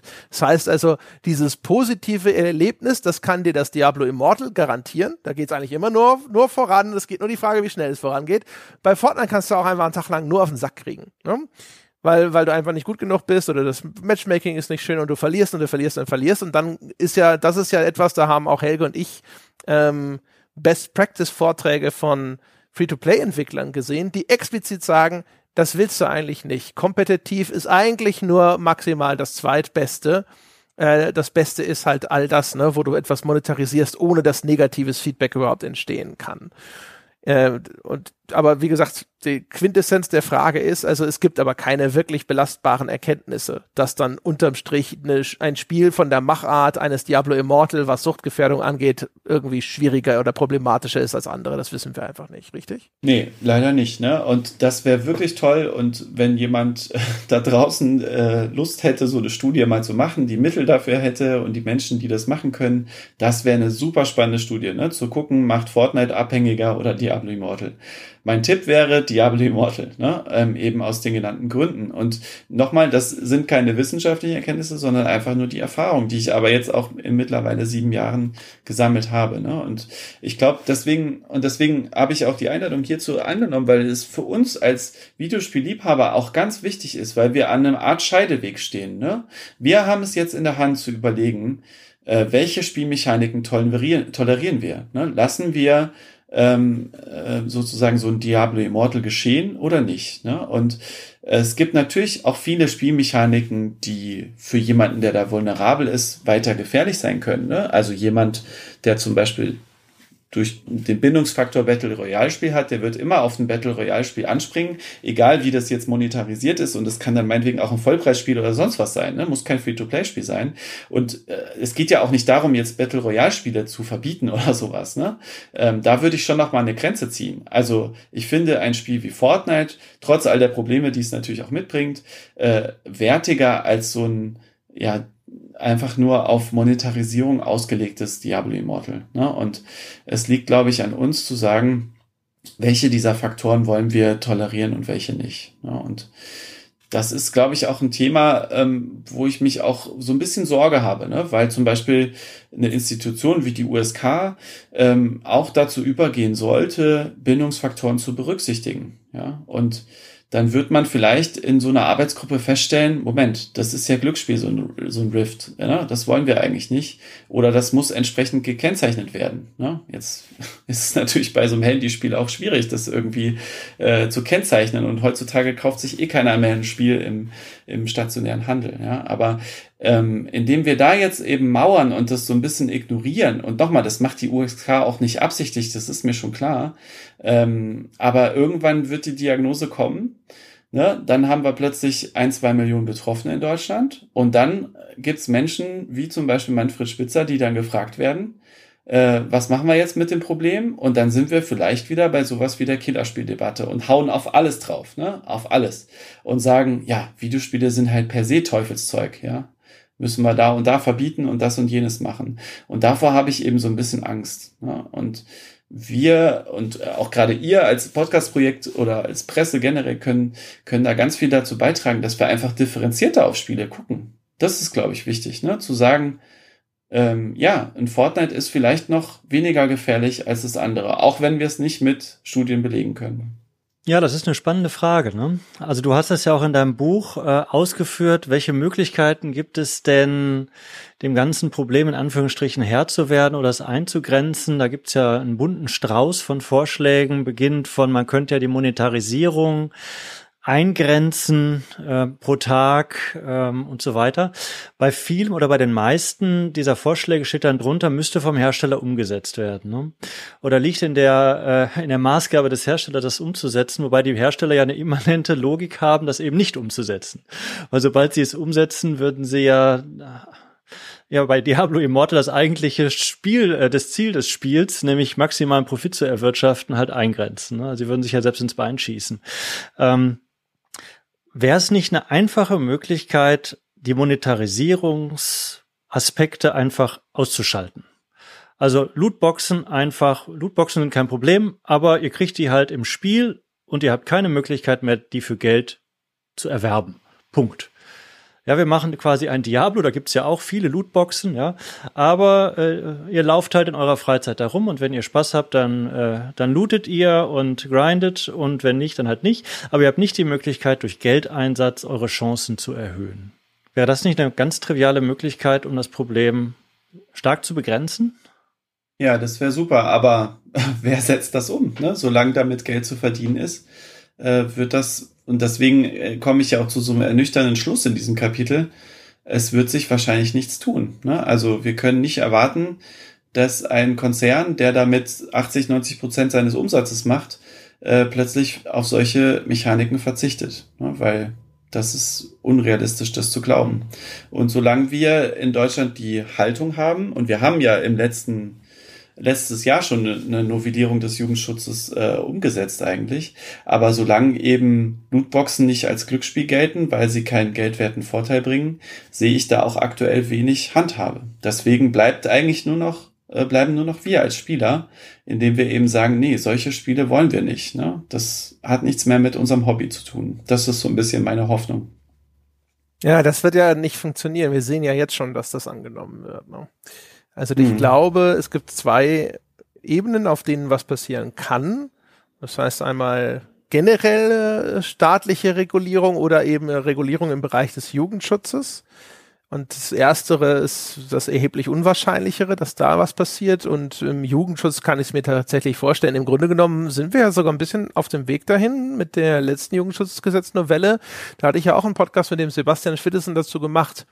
Da gab es ja damals diese Diskussion, ist jetzt FIFA bald ab 18, weil eigentlich vorgesehen war, insbesondere simuliertes Glücksspiel in Zukunft bei den USK-Entscheidungen zu berücksichtigen, aber auch die Lootboxen. Die waren zumindest bei den äh, Erläuterungen zu dem Gesetzesvorhaben explizit genannt.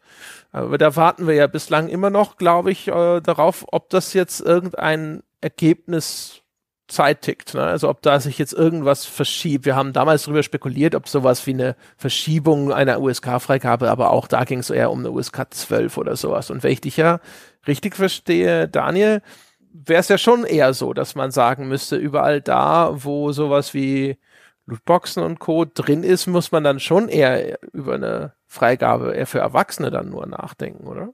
Ja, also ich meine, auch die Diskussion ist ja so ein bisschen, ähm, ja, hat ihre Grenzen. Ne? Wir haben alle, ähm, als wir noch nicht 18 waren, Spiele gespielt, die ab 18 waren. Ne? Also es hat nur einen begrenzten Effekt. Aber mir geht's vor allem, nehmen wir jetzt mal das Beispiel FIFA, eben darum, äh, einem Spiel, was einfach millionenfach gekauft wird und einfach total bedenkenlos von vielen äh, Tanten, Onkels, Eltern, Oma, was weiß ich, äh, Kindern an Weihnachten und so äh, verschenkt wird, dass zumindestens klar ist, welche Spielmodi da drin sind. Ne? Also ich brauche keinen Ultimate-Team-Modus. Ähm, ich bin mir auch sicher, dass man den umdesignen könnte, ohne da Geld reinzustecken. Äh, und das würde trotzdem noch Spaß machen.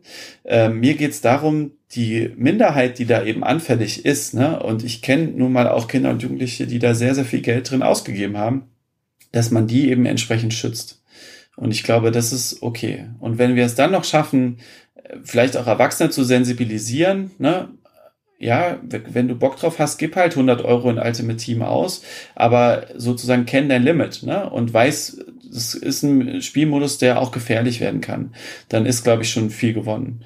Und wie schafft man das? Das ist eine gute Frage. Mit einer 18er Freigabe? Weiß nicht. Mit einem großen Sticker, wo drauf steht, äh, enthält einen äh, Glücksspielmodus. Keine Ahnung. Ne? Also äh, wer kauft überhaupt noch die Spiele im stationären Handel? Ne? Gut, die Oma wird's noch machen. Äh, die Konsolen haben ja zumindestens noch äh, zumindestens äh, die Möglichkeit, äh, diese Medien abzuspielen. Ähm, ich glaube, es muss vor allem so ein Umdenken dann eben stattfinden. Und da wäre es vielleicht auch nochmal spannend, die Meinung der USK sich da einzuholen und da ein aktuelleres Feedback zu bekommen. Also ähm, zum Beispiel Marek Brunner, wenn du das jetzt hörst, ne, ich ähm, finde es total cool, wie ihr auch, ähm, wir haben uns ja beim Vortrag auch mal getroffen und ich schätze auch die Leute, die ich von der USK kenne, so ein, dass die auch Bock haben, sich mit dem Thema zu beschäftigen. Es wäre mal spannend zu fragen, warum die äh, das noch nicht erfolgt ist, ne? was da für Hindernisse sind. Also ich will denen jetzt auch nichts unterstellen, ja. Aber ich habe so ein bisschen hör die Uhr ticken, ne? Und ich garantiere euch, wenn es in Deutschland so und so viel Betroffene gibt von Videospielabhängigkeit und diese Diagnose von Hausärzten, Kinderärzten und so weiter vergeben werden kann, dann werden diese Diskussionen kommen, ja? Und dann wäre es gut, wenn wir eine Antwort parat hätten, weil ich habe keinen Bock auf eine zweite Killerspieldebatte. Ne? Das brauchst nicht. Dafür sind Videospiele viel zu großartig, ja. Ist natürlich umgekehrt schwierig, ne? Wenn der äh, Forschungsstand noch so äh, vage ist oder zumindest teilweise noch nicht so richtig erhärtet ist, dann wird äh, genauso darauf hinauslaufen, was bei den Killerspielen ja auch genauso gewesen ist.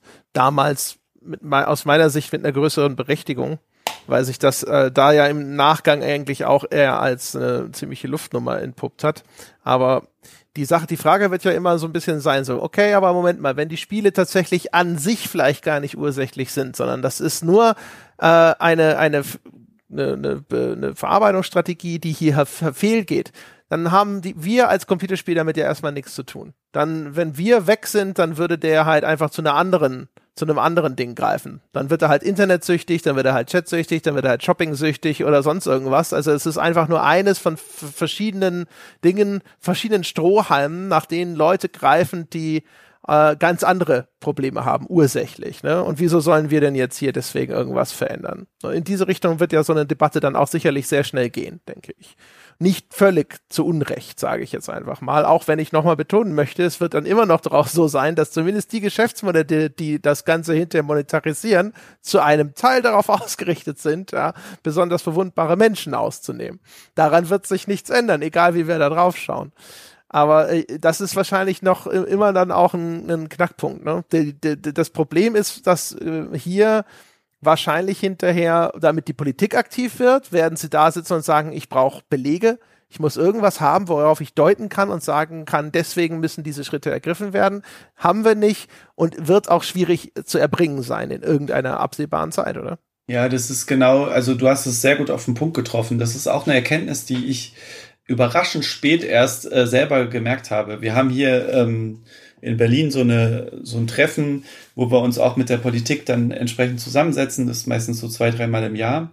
Und ich war da lange Zeit so mit der Haltung, die ich auch jetzt hier vermittelt habe. Ne? Und mir wurde erst beim letzten Termin eigentlich klar, ja, der sind auch ein Stück weit die Hände gebunden. Ne? Also die gerade die äh, Dame, die sich da engagiert hat, äh, letztes Mal äh, total engagiert, ne, die will alles umsetzen und so weiter, aber die sagt halt auch, naja, aber ich brauche halt Studien, ne? Ich, ich muss ich kann nicht einfach politische Entscheidungen umsetzen und sagen, ich übertreibe jetzt mal, wir verbieten das äh, Ultimate Team Modus, sowas, ne, ähm, ohne dass ich nachweisen kann, dass der auch wirklich schädigend ist, ne. Und dann komme ich halt wieder an mit meinem, na ja, aber mein Praxisgefühl und so weiter, ne, das bringt halt wenig, weil ähm, das ist ja meine Sicht darauf, ne, und die ist natürlich auch gefärbt und ich habe äh, nicht die nötige Objektivität, da Entscheidungen zu treffen, ja. Aber ich glaube halt, wenn wir jetzt nicht auch unbedingt auf die Politik warten, sondern aus der Spieleindustrie selber, und da nehme ich die USK jetzt einfach mal mit rein, ne? Also das sind nun mal auch Vertreter der Spieleindustrie. Es ist nur eine halbstaatliche Kontrolle, die da stattfindet. Und das können wir doch nutzen. Ne? Wir können doch sagen, ey, wir brauchen mal eine Arbeitsgruppe, die sich zum Beispiel Bildungsfaktoren von Spielen anguckt und das USK-Rating danach ausrichtet. Es fühlt sich nicht mehr zeitgemäß an, nur nach Sexualität, Drogenkonsum und Gewalt zu raten. Ne? Äh, machen sie ja auch nicht mehr so strikt. Da gibt's ja auch jetzt mittlerweile Ausnahmen und so weiter. Es gab tolle Errungenschaften aus der Spieleindustrie selber. Ne? Also die ähm, die verfassungsfeindliche Symbolik, ne, dass jetzt ein Spiel wie Through the Darkest of Times mittlerweile auf einer Messe gezeigt werden könnte, was für eine tolle Errungenschaft, ne? Und wenn man die gleich, das gleiche Engagement mal anbringen würde und würde sagen, ey, wir gucken uns mal gezielter die Bindungsfaktoren an und schützen diese ein, zwei Prozent, die damit ein Problem haben, damit wir 98 anderen Prozent einfach nicht in zwei Jahren gegängelt werden, ne? wenn dann eben die Spitzers und Co. Äh, möglicherweise wieder das Wort übernehmen. Das wäre so ein bisschen meine Hoffnung. Das hat der Unterschied ist. Also ich finde das ein bisschen schade, weil wir erlauben 15-Jährigen ja auch nicht den Gang ins Casino. Ne? Ähm, wenn ich das rein will, dann werde ich, äh, werde ich kontrolliert und außen vor gelassen. Darf ich nicht rein. Ich darf also nicht Roulette spielen. Ja, ich darf nicht zwei Euro auf Schwarz setzen. Darf ich nicht. Aber ich darf Haus und Hof bei FIFA Ultimate Team verzocken. Ähm, wo mir der Unterschied nicht so ganz klar ist. Juristisch, klar. Aber wir haben nur, im Kopf ist ein Belohnungssystem. Das interessiert sich nicht dafür, ob als geldwerter Gewinn äh, 10 Euro rauskommen oder ob da was anderes Tolles rauskommt, was ich erstrebenswert finde. Das wird aktiviert, Schnurzi. Ähm, insoweit finde ich, ist da unsere juristische Gesetzgebung schlicht den psychologischen Erkenntnissen nicht entsprechend. Ja, das müsste man eigentlich aktualisieren. Ähm, Jetzt kann man, also wir wissen ja doch einiges über Glücksspiel. Ne? Und so weit entfernt finde ich viele Mechaniken in FIFA Ultimate Team jetzt nicht.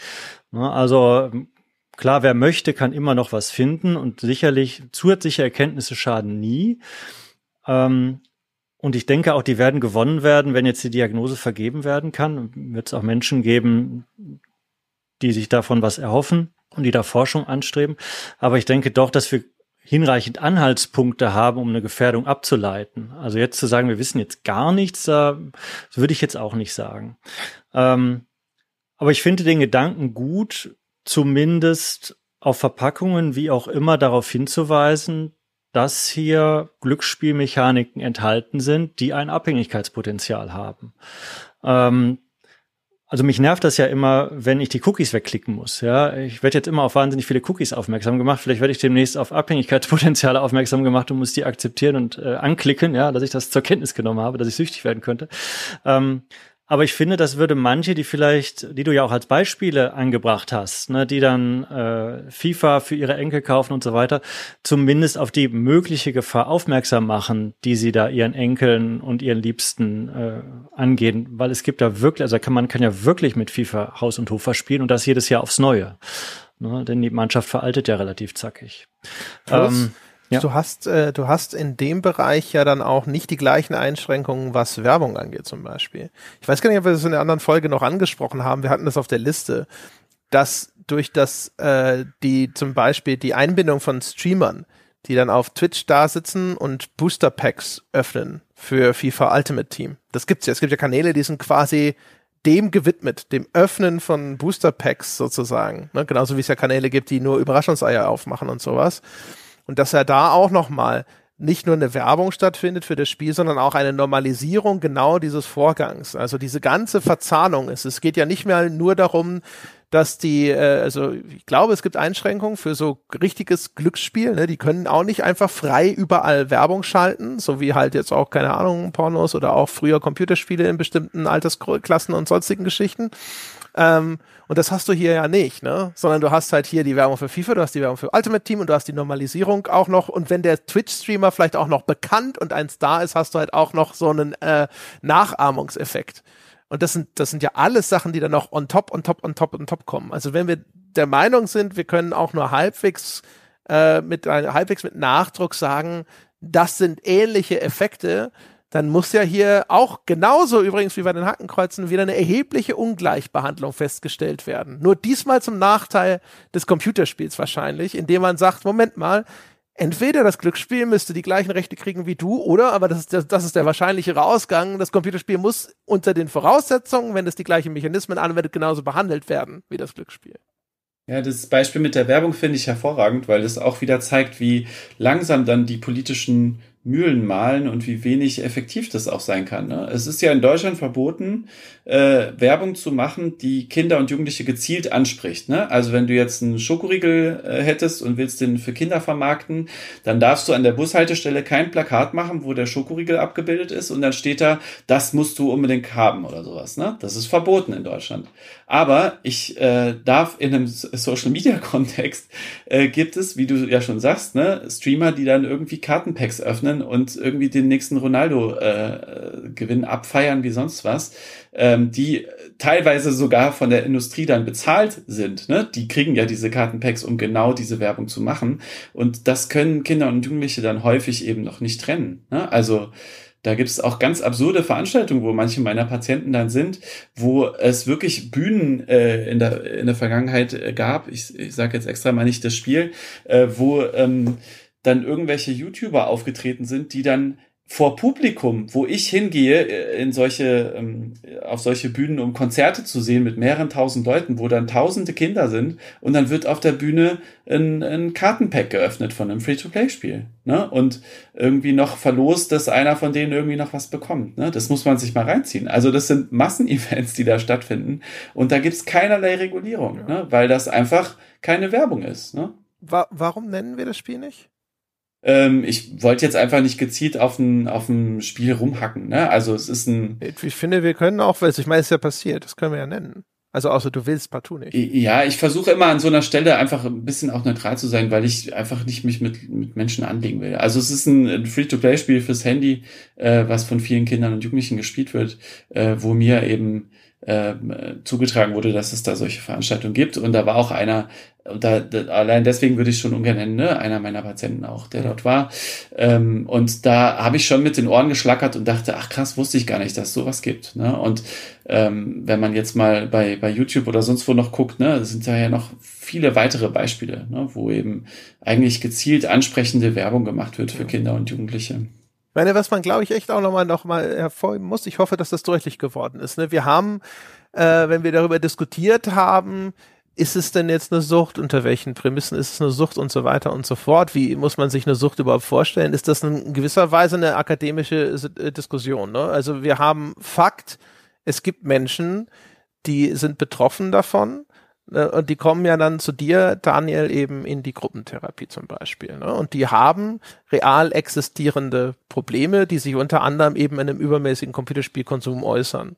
Ob das jetzt tatsächlich als eigene Diagnose als eigene psychische Erkrankung irgendwo standalone existiert oder ob das sozusagen ein Symptom oder der Versuch der Bewältigung von anderen psychischen Erkrankungen ist, ist eine ganz interessante Diskussion für uns und hat auch ein bisschen den Einfluss auf die Bewertung dessen, was jetzt das Computerspiel tatsächlich ursächlich dort tut, ist aber dann für diese nachgelagerte äh, Diskussion eigentlich unerheblich, nämlich was erstens, man muss man da überlegen, Menschen zu schützen und zum zweiten, wie ist es zu beurteilen, dass die Industrie oder ein Teil der Industrie, die sich jetzt einfach vom Geschäftsmodell darauf ausgerichtet hat, von einer sehr kleinen Gruppe von Menschen, wie wir ja auch schon jetzt gesehen haben, in der, haben in der anderen Folge diskutiert, maximal viel Geld zu bekommen. Ne? Also die, die Wale steuern einen absolut überproportionalen Anteil von dem Geld bei und bedeutet damit eigentlich automatisch und, und unausweichlich, dass hier zumindest zu einem Teil genau die Menschen mit einer psychischen Erkrankung ausgeblutet werden. Und das ist Teil des Geschäftsmodells. Wir können jetzt vielleicht nicht den exakten Anteil bestimmen, ne? wie viel Prozent der Wale sind einfach nur normale Wale und dann wie viele davon haben eine psychische Erkrankung, die hier ausgenutzt wird. Ne? Aber das sind sozusagen erstmal, äh, das sind die Fakten. Das ist unabhängig von den, von den anderen Diskussionen, so interessant die auch sein mögen. Ja, das hast du eigentlich sehr gut zusammengefasst. Ähm, und genauso würde ich es auch sehen. Ja, und ähm, vielleicht auch an der Stelle nochmal wichtig, das haben wir jetzt noch gar nicht gesagt, ne? Ich hoffe, das äh, ist jetzt ein bisschen spät nach anderthalb Stunden, aber dass das klar wurde. Äh, in, in dem Gruppentherapieprogramm, was ich jetzt mache, geht's ja auch nicht darum, nicht mehr zu spielen, sondern eben teilabstinent, wie wir das nennen, zu sein. Ne? Also zu erkennen, welche Spielinhalte tun mir eben nicht mehr gut und welche anderen Spielinhalte möchte ich aber weiter auch genießen, um eben die Vorteile des Spielens weiter zu haben. Ne? Und das äh, passt so ein bisschen jetzt auch zu deiner Kernaussage. Und wenn ich dann eben egal aus welchen Gründen auch immer, aufgrund einer komorbiden Erkrankung, äh, weil ich einsam bin, weil meine Eltern sich nicht um mich kümmern oder jetzt bei Erwachsenen, ne, weil ich im Leben scheitere und deswegen zu Videospielen greife, ähm, da einen Bedarf habe, denke ich, macht es schon Sinn, den auch spezifisch zu behandeln, wenn da eben ein Leidensdruck vorliegt. Ne? Und das tun wir jetzt schon äh, seit einigen Jahren, obwohl es eben die Diagnose offiziell noch nicht gibt, aber es gibt eben das Problem. Ne? Und ich glaube, da sind wir uns hoffentlich auch alle einig, äh, dass das eben ein Problem ist. Ja, aber das kann man auch anders sehen. Ich erinnere mich noch an die auf ein Bierfolge, wo ja Sebastian auch dabei war, der damals äh, auch sehr kritisch war ne, und sagte, er glaubt ehrlich gesagt nicht an diese Diagnose. Ne? Und auch diese Meinung äh, toleriere ich natürlich und de, die kann man auch weiter vertreten. Aber ich. Ja, ich muss dazu sagen, ich war damals, glaube ich, auch, vielleicht war es sogar ich es, aber ich bin skeptisch gewesen, das äh, würde ich auch nach wie vor sein, wie ist das eine Diagnose in, in Bezug auf eine, das ist tatsächlich eine eigenständige Krankheit. Ich bin eher Team Coping-Strategie für zugrunde liegende andere psychische Erkrankungen. Ne? Ja. Aber wie ich schon eben gesagt habe, das ist am Ende äh, sozusagen, das ändert nichts daran, dass dort Menschen sind, die Hilfe brauchen. Und das wird ja bei euch dann auch adressiert. Ihr schaut ja nach sowas.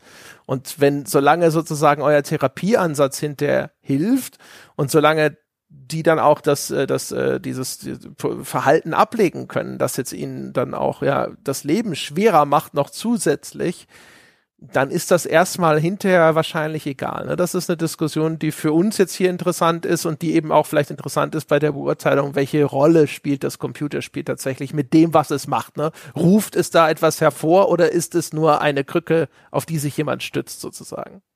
Ja, genau. Aber es wird eben dann nochmal auch interessant, wenn man jetzt überlegt, was leitet man jetzt vielleicht für Maßnahmen davon ab. Ne? Also dann könnte sich ja theoretisch auch ein Hersteller hinstellen und sagen, ah ja, dann spielt halt unser FIFA Ultimate Team bitte nur, wenn ihr psychisch gesund seid. Ne? Also selber schuld, wenn ihr eine Aufmerksamkeitsstörung habt äh, oder eine Depression, dann spielt halt nicht FIFA so, ne? Und das fände ich halt ein bisschen zu kurz gegriffen irgendwie, ne? Also ja, ich meine, das werden sie so nicht sagen, aber effektiv wird das natürlich die Position sein, die sie einnehmen, weil sie so viel Kohle damit machen. Meiner Meinung nach werden, also wir sind an einem Punkt, wo die alle inzwischen willentlich oder zum, also ne, nicht mal mehr fahrlässig, sondern auch willentlich in Kauf nehmen zumindest, dass genau das passiert. Also die Informationen sind da. Diejenigen, die in dem Feld operieren, müssen sie noch besser kennen als ich und noch länger kennen als ich. Und daraus ist nur die Schlussfolgerung für mich möglich. Die wissen, dass sie einen bestimmten Anteil von Menschen haben, die aus welchen Gründen auch immer Suchtverhalten zeigen und das wird ausgeschöpft. Ne? So lange, mhm. bis man sie dazu zwingt, damit aufzuhören. Genau. Und da lohnt vielleicht nochmal der Vergleich auch zu den stofflichen Süchten. Alkohol ist da eigentlich ein ganz gutes Beispiel. Auch da gab es ja in den letzten Jahren dann einige Veränderungen. Also ich weiß noch, als ich Jugendlicher war, gab es ja diese Alkopops, ne? Erinnert ihr euch vielleicht noch, diese Limonaden mit Alkohol, wo man auch dann gesagt hat, uh, naja, das ist schon äh, auch eine, ein krasses Hinführen. Ne? Und was wir ja heute haben, ist eigentlich eine Zweiteilung von alkoholischen Getränken, dass wir sagen, es gibt gewisse alkoholische Getränke, also Bier ist es ja eigentlich nur, was man äh, ein bisschen früher trinken darf und anderes bitte erst, wenn man eben erwachsen ist. Ne? Und äh, das hindert ja jemanden, der 18 ist, dann auch nicht, sich eine Kiste Schnaps zu holen und sich äh, ins Delirium zu trinken. Ne? Und das ist ja auch vollkommen okay. Als erwachsener Mensch kann ich machen, was ich will. Ich kann auch entscheiden, äh, meinen Job abzubrechen und noch Diablo Immortal zu spielen. Ne? Die Frage ist, wie schaffen wir es, Jugendliche und Kinder vor allem so zu begleiten, dass sie eben auch mündige Erwachsene werden? Ne? Und deswegen rege ich mich auch so auf, wenn Spitzer dann sagt, sowas wie Medienkompetenz gibt es nicht. Ne? Es ist, wir bringen unseren Kindern jeden Tag verschiedene Sachen bei. Wie viel Schokolade ist gesund für mich? Äh, es ist auch mal okay, als Jugendlicher vielleicht äh, zwei, drei Bier zu trinken und zu merken, das tut mir nicht gut. Nur so kann ich ja lernen, mit dem Medium umzugehen. Ne? Und die gleiche Heranführung und auch Zweiteilung bräuchten wir eigentlich bei Videos Videospielen. Ne? Und damit würden wir eben diesen Kritikern, die dann komplett draufhauen, auch viel Wind aus den Segeln nehmen. Ne? Indem wir eben sagen, Videospiele sind wunderbar, ne? können tolle Geschichten erzählen. Wir müssen die Edith Finch, die ganzen Life is Strange, das müssen wir alles vorne anstellen. Ja, so. Äh, ich spiele total gerne gerade Stray, ja. Ähm, bin schon gespannt, euren Podcast dann mit Spoilern weiterzuhören, ja. Alles tolle Spielerfahrungen. Aber ich will jetzt nicht meine Zeit mit einem Diablo Immortal verbringen und davon irgendwie abhängig werden und da tausende Euro reinstecken. So, da wäre für mich so die Trennlinie. Ne? Genauso wie wir vielleicht einem äh, einem 16-Jährigen auch nicht empfehlen werden, Schnaps zu trinken. Ein Bier kann er trinken, ja, aber Schnaps bitte nicht. Ja, aber wir würden einem Zehnjährigen auch nicht in der Halle mit anderen geben und dann kommt ein signifikant bedeutsamer Influencer und äh, holt den Alkopop raus. Ja, das machen wir aber mit Kartenpacks.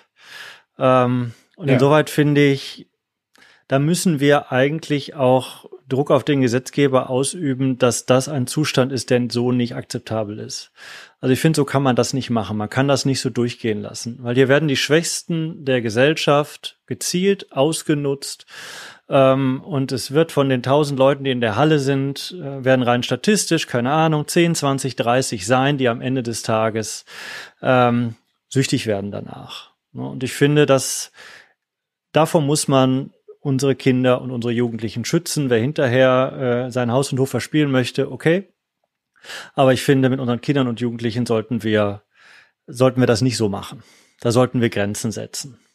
Ja, schön, dass du das nochmal so sagst. Also ich bin natürlich als Kinder- und Jugendpsychiater auch total pro Kinder- und Jugendschutz. Ne? Das, ähm, ihr merkt, das ist ganz interessant. Ne? Je, je nach Kontext, in dem ich über das Thema spreche, ähm, relativiere ich dann schon total stark. Ne? Ich habe mich schon ein Stück weit damit abgefunden, dass es solche Veranstaltungen weitergeben wird, ne? weil man wird die juristisch nicht belangen können. Ja, es ist aber warum denn? Also, warum bist du denn so? Also, es kann ja sein, dass deine Haltung realistisch ist, ja.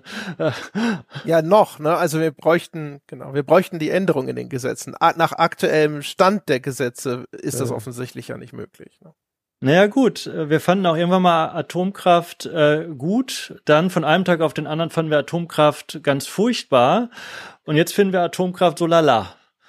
Ähm, sage ich mal so. Ja, also Gesetzgebung hängt auch sehr stark von Stimmungen ab. Das muss man ja auch so sagen. Ja, genau. Also ich gebe dir recht. Und es ist letztlich eine Widerspiegelung unserer, unserer Haltung als Gesellschaft und den Druck, den wir auch als Gesellschaft ausüben. Ja, genau. Also ich gebe dir recht. Ne? Ich wollte nur noch mal, äh, ich glaube, erläutern, was, äh, was die Position war von, von Daniel. Aber ich gebe dir recht, man mhm. sollte, glaube ich, nicht so defetistisch an diese Sache rangehen. Also gerade, gerade, es geht um Computerspiele. Wir haben doch schon, es ist doch wie lange, äh, jetzt gerade mal 20 Jahre her, dass wir unseren Politikern gerade noch so in den Arm gefallen sind, völlig absurde Gesetze bezüglich äh, ne, Computerspielen zu erlassen, die deren Verbreitung erheblich eingeschränkt hätten und so weiter und so fort.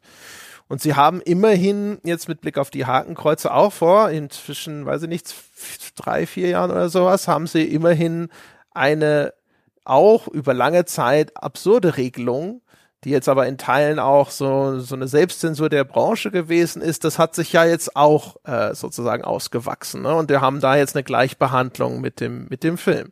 Das ist ja auch ein Argument, das der Daniel auch schon vorhin gebracht hat und in seinem Buch auch aufmacht. Da ist es ja möglich gewesen, dass wir uns bewegt haben sozusagen. Jetzt, äh, und warum soll das nicht an anderen Stellen denn bitteschön dann auch gehen? Da könnten wir ja gleich mit dem gleichen Energie könnten wir auch das verfolgen sozusagen.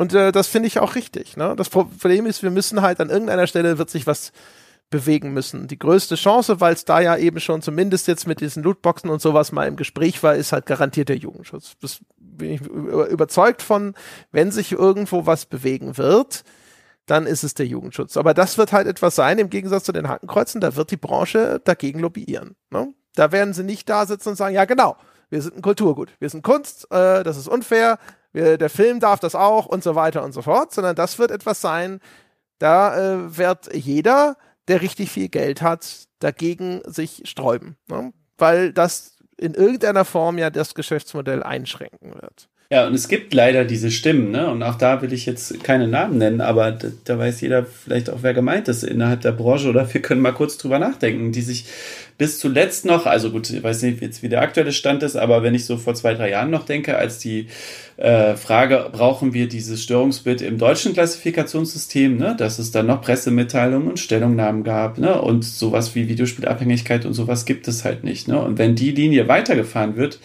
ja, dann äh, übernehmen irgendwann die anderen, die wieder auf alles draufhauen werden. Das ist meine große Sorge so.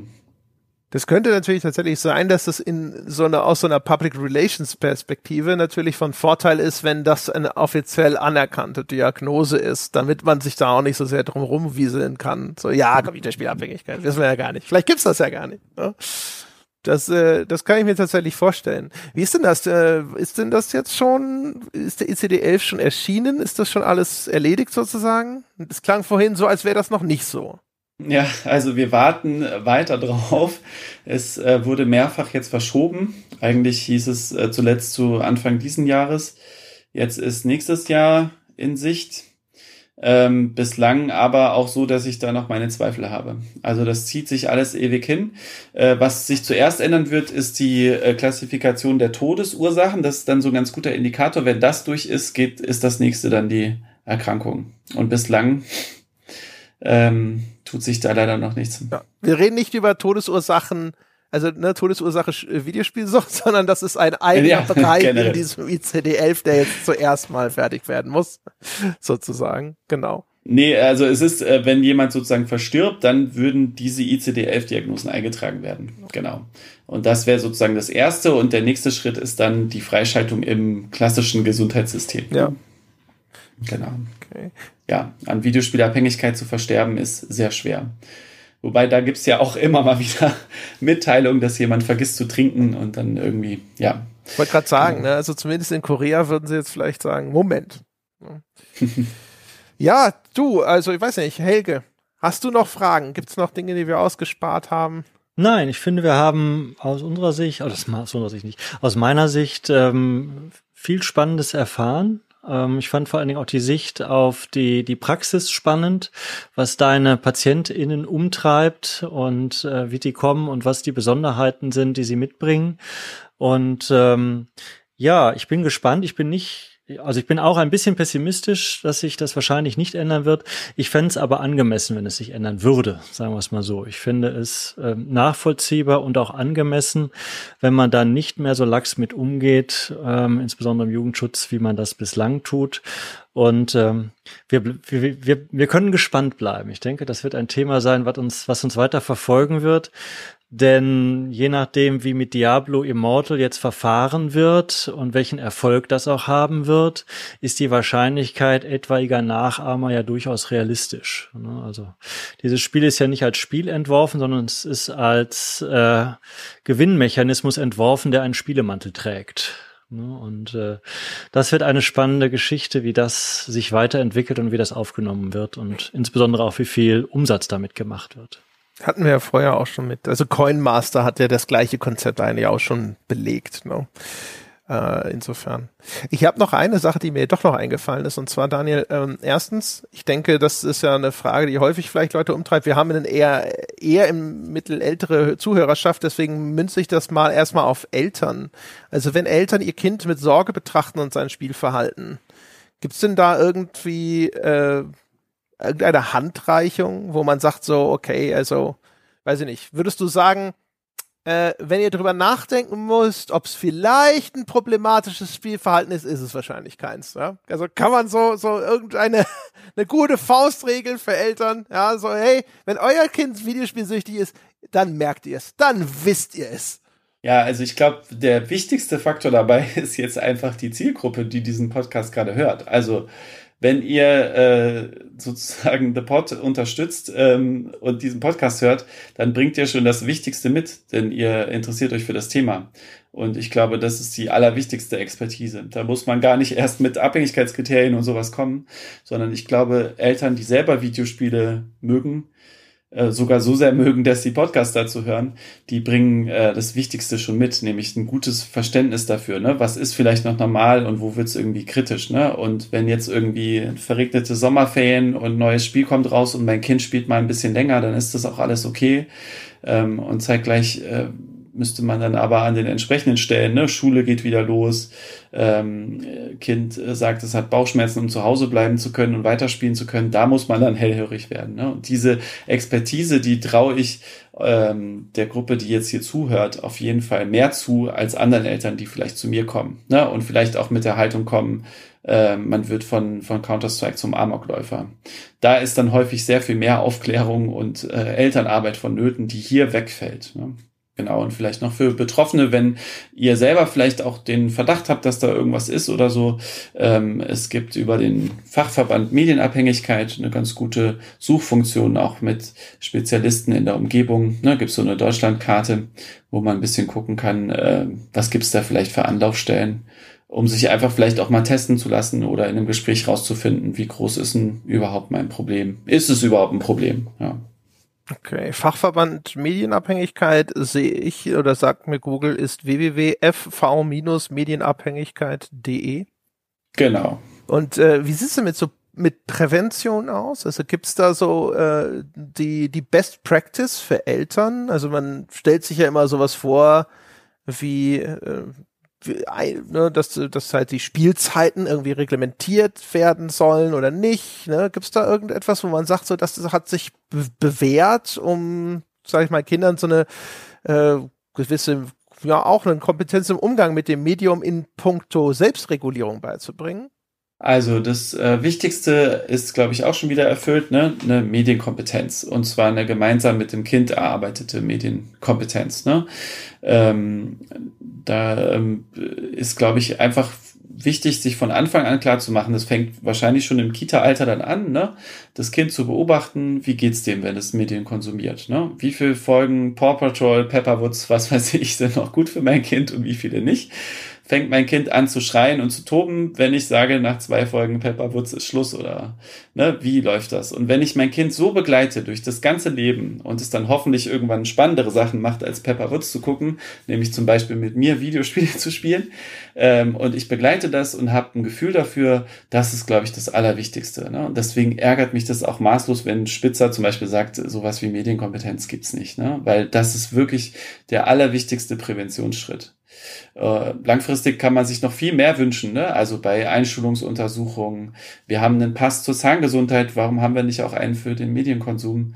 Äh, das sind alles Dinge, die aber Wunschträume sind, wie man sich schon denken kann. Also äh, in der Elternrolle jetzt, und das war ja deine Frage, ist, glaube ich, das Wichtigste begleiten.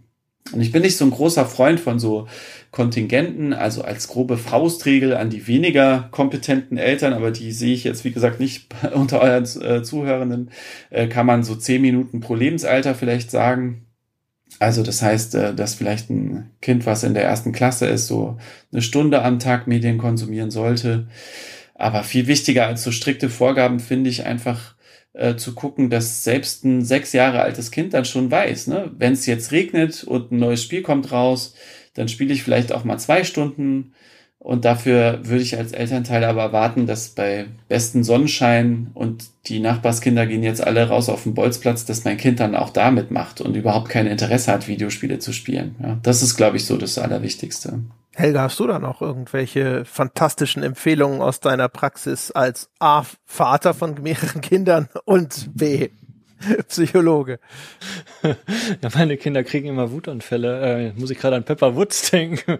Wenn sie Pepper Woods Phase ist jetzt vorbei. Äh, Paw Patrol ist äh, wieder in. Aber die kriegen tatsächlich, also dann äh, gehe ich auch noch mal bei dir auf die Couch und äh, hol mir dann Rat ab, wie die keine Wutanfälle mehr kriegen, weil im Moment äh, ist das teilweise noch so. Also das passiert den Psychologen auch, dass die Kinder Wutanfälle bekommen, wenn das alles begrenzt wird und das äh, wunderschön ist ähm, und dann abgebrochen äh, oder unterbrochen werden soll. Ähm, ja, ich finde in der Tat auch, dass die Begleitung und das wache Auge da ein hilfreicher Rat sind. Ähm, das ist ja in anderen Bereichen auch nicht so. Ne? Wenn ich trinke äh, das Glas Bier, um die Geselligkeit zu feiern und dass jetzt meine besten Kumpels da sind, dann ist das das eine. Wenn ich anfange, das Bier zu holen, weil der Tag so Mist war und ich einfach entspannter zu Bett glaub, glaube, entspannter zu schlafen, wenn ich mir jetzt äh, ein, zwei, drei Bier äh, reintue und das mache ich halt häufiger. Also letztlich anfange, den Alkohol zu missbrauchen, in Anführungsstrichen, um mich besser zu fühlen, dann sollten halt erste Alarmglocken kommen. Ne? Also wenn ich spiele, weil ich Spaß daran habe, ist das eine gute Sache. Wenn ich spiele, um andere Dinge zu kompensieren, zu vergessen, um mich abzulenken, um die grausame Realität nicht mehr wahrzunehmen, dann ist das etwas, wo ich vielleicht aufmerksam auf mich oder auf meine Umgebung gucken sollte. Und wo ich dann eben die Ansprechpartner äh, mal anrufen sollte, die eben gerade der Daniel auch genannt hatte, die das dann professioneller einschätzen können.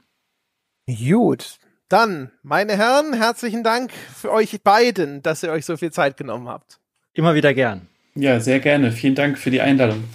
Und euch da draußen vielen Dank fürs Zuhören. Das war's mit der Hauptfolge. Aber ihr habt es vielleicht mitgekriegt, wir haben zwischendrin die Frage gestellt, hey, was ist eigentlich mit den Neuerungen im Jugendschutzgesetz? Da ist anscheinend ja noch gar nichts passiert oder vielleicht ist es uns nur nicht aufgefallen. Und dafür habe ich noch ein Interview geführt und zwar mit der Geschäftsführerin der USK, der Elisabeth Seeker. Und dieses Interview, in der ich ihr genau die Frage stelle, auf die wir im Laufe unseres Gesprächs hier im Podcast gekommen sind, das kommt jetzt einfach noch als kleiner Bonus mit hinten dran. Und damit übergebe ich an Vergangenheitsinterview André. Viel Spaß. Und dann spreche ich jetzt mit Elisabeth Secker, Geschäftsführerin der USK und frage sie, im vergangenen Jahr, Anfang Mai, ich glaube direkt am 1. Mai, ist ja eine Novelle des Jugendschutzgesetzes an den Start gegangen und wir haben uns gefragt, da ist ja offensichtlich noch nichts Sichtbares passiert bei der USK und ihrer Spruchpraxis. Ist das richtig? Ja, das ist richtig. Also erstmal ist am 1. Mai 2021 ein neues Jugendschutzgesetz in Kraft getreten, das wesentliche Neuerungen auch für digitale Spiele mit sich bringt. Ähm, die USK arbeitet ja im Prozess der Altersfreigaben zusammen mit den obersten Landesjugendbehörden und hat hier eine äh, Vereinbarung mit den Behörden und die, das neue Jugendschutzgesetz ähm, hat den Anlass gegeben, diese Vereinbarung komplett zu erneuern, entsprechend auch zu erweitern und sich Gedanken zu machen, wie das neue Jugendschutzgesetz jetzt in die Praxis umgesetzt wird. Da haben wir im letzten Jahr ähm, sehr viel Arbeit reingesteckt mit den Behörden zusammen. Wir haben uns ähm, entsprechend entsprechend ähm, zusammengesetzt und Lösungen erarbeitet, wie zum Beispiel diese neuen Zusatzhinweise, die das Gesetz vorsieht, aussehen können.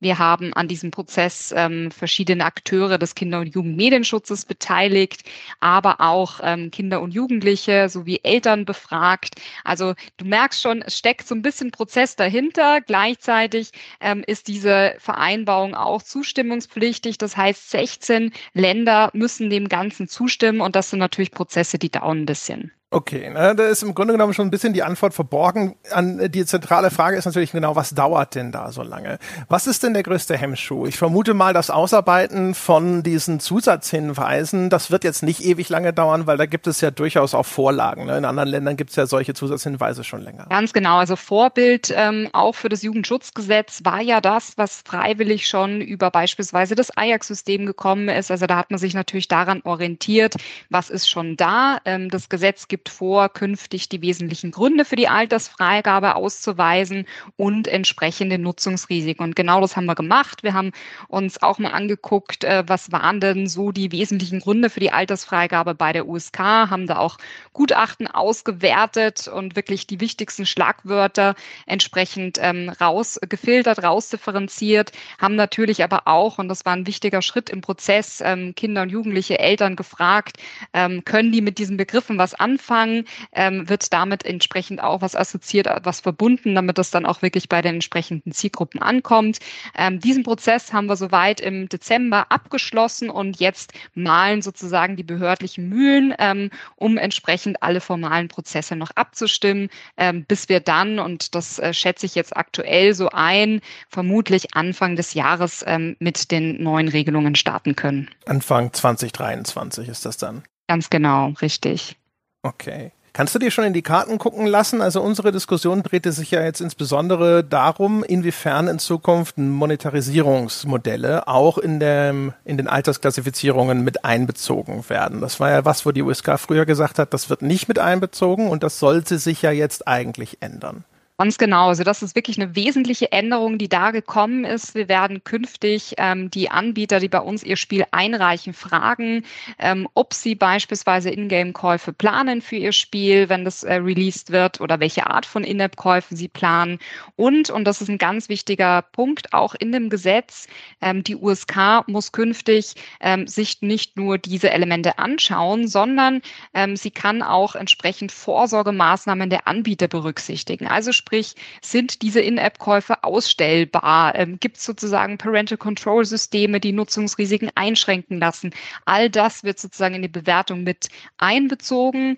Ähm, Im Gesetz steht auch klar, dass äh, vorrangig ähm, diese neuen Nutzungsrisiken mit den Zusatzhinweisen berücksichtigt werden sollen. Also da kann man sich vorstellen, ähm, dass entsprechend dann auch auf jedem Spiel, ähm, das eine Lootbox enthält, ein entsprechender Hinweis zu finden ist, genauso wie in unserer Titeldatenbank oder aber auch zu anderen Nutzungsrisiken, wie zum Beispiel ist eine Kommunikation in dem Spiel mit anderen Nutzerinnen möglich. Ähm, was äh, ist da sozusagen alles noch so an Funktionalitäten mit drin? Werden diese Zusatzhinweise eigentlich auf Packungsvorderseite auch abgebildet? Tatsächlich werden die ähm, auf der Rückseite der Verpackungen abgebildet ähm, und entsprechend in der Titel der Bank ähm, ausgewiesen. Da kann man sich so ein bisschen an dem Beispiel von PEGI ähm, sozusagen orientieren. Das haben wir auch weltweit als Standard, ähm, da jetzt nicht noch die Vorderseite zu spielen. Wir wissen ja auch, ähm, es ist immer wieder ein Stein des Anstoßes. Warum ist denn eigentlich dieses USK-Kennzeichen so groß vorne auf der Verpackung? Geht das nicht auch kleiner? Die Verpackungsgrößen haben sich ja geändert. Ähm, ja, natürlich wissen wir das ähm, und würden uns das manchmal auch ein bisschen anders wünschen. Äh, leider steht die Größe ähm, in Millimetern genau im Gesetz drinnen und daran hat sich leider nichts geändert. Deswegen Rückseite. Okay. Wie konkret äh, ist das bei euch denn gefasst? Also steht dann da schon ganz genau drin, äh, weiß ich nicht, wenn jetzt die Lootboxen sind zwar enthalten, sind aber ab Werk deaktiviert und müssen erst in einem Menü aktiviert werden, dann hat das folgendes zur Folge oder sowas für die Beurteilung. Also wie konkret werdet ihr in den Leitkriterien? Weil am Schluss wird ja das dann sicherlich bei euch in den klassischen USGA-Freigaben zwar von einem Gremium begutachtet, aber in vielen Fällen auch wahrscheinlich über das Ajax-System abgebildet. Also der erste Weg ist natürlich immer die Spruchpraxis und der zweite Weg ist Ajax. Ähm, wir haben im letzten Jahr auch sehr intensiv daran gearbeitet, das Ajax-System erstmal fit zu machen ähm, für ähm, sozusagen diese Entsprechung für, das neue Gesetz. Da waren wir international äh, ziemlich schnell und haben das auch schon gut umgesetzt. Das andere ist natürlich auch, äh, was äh, bewegt künftig die Gremien? Also was ist sozusagen wirklich so das i-Tüpfelchen oder was sind so die einzelnen Themen, die entsprechend dann diskutiert werden? Werden. Das ist natürlich erstmal so, ähm, so ein bisschen so ein Schuss ins Blaue. Da müssen wir auch gucken, ähm, wie ähm, beurteilen die Gutachterinnen und Gutachter bestimmte Themen, ähm, was reicht als Vorsorgemaßnahme aus, ähm, wo reicht der Zusatzhinweis aus, ähm, wo wird aber entsprechend größeres Risiko für Kinder und Jugendliche gesehen. Und dann, wie gesagt, kann im Einzelfall ja auch die Altersfreigabe sich verändern. So ein bisschen haben wir schon in anderen Themenaspekten gesehen. Wir haben ja 2020 das Thema Glück Glücksspielthematik auch in die Leitkriterien der USK mit aufgenommen.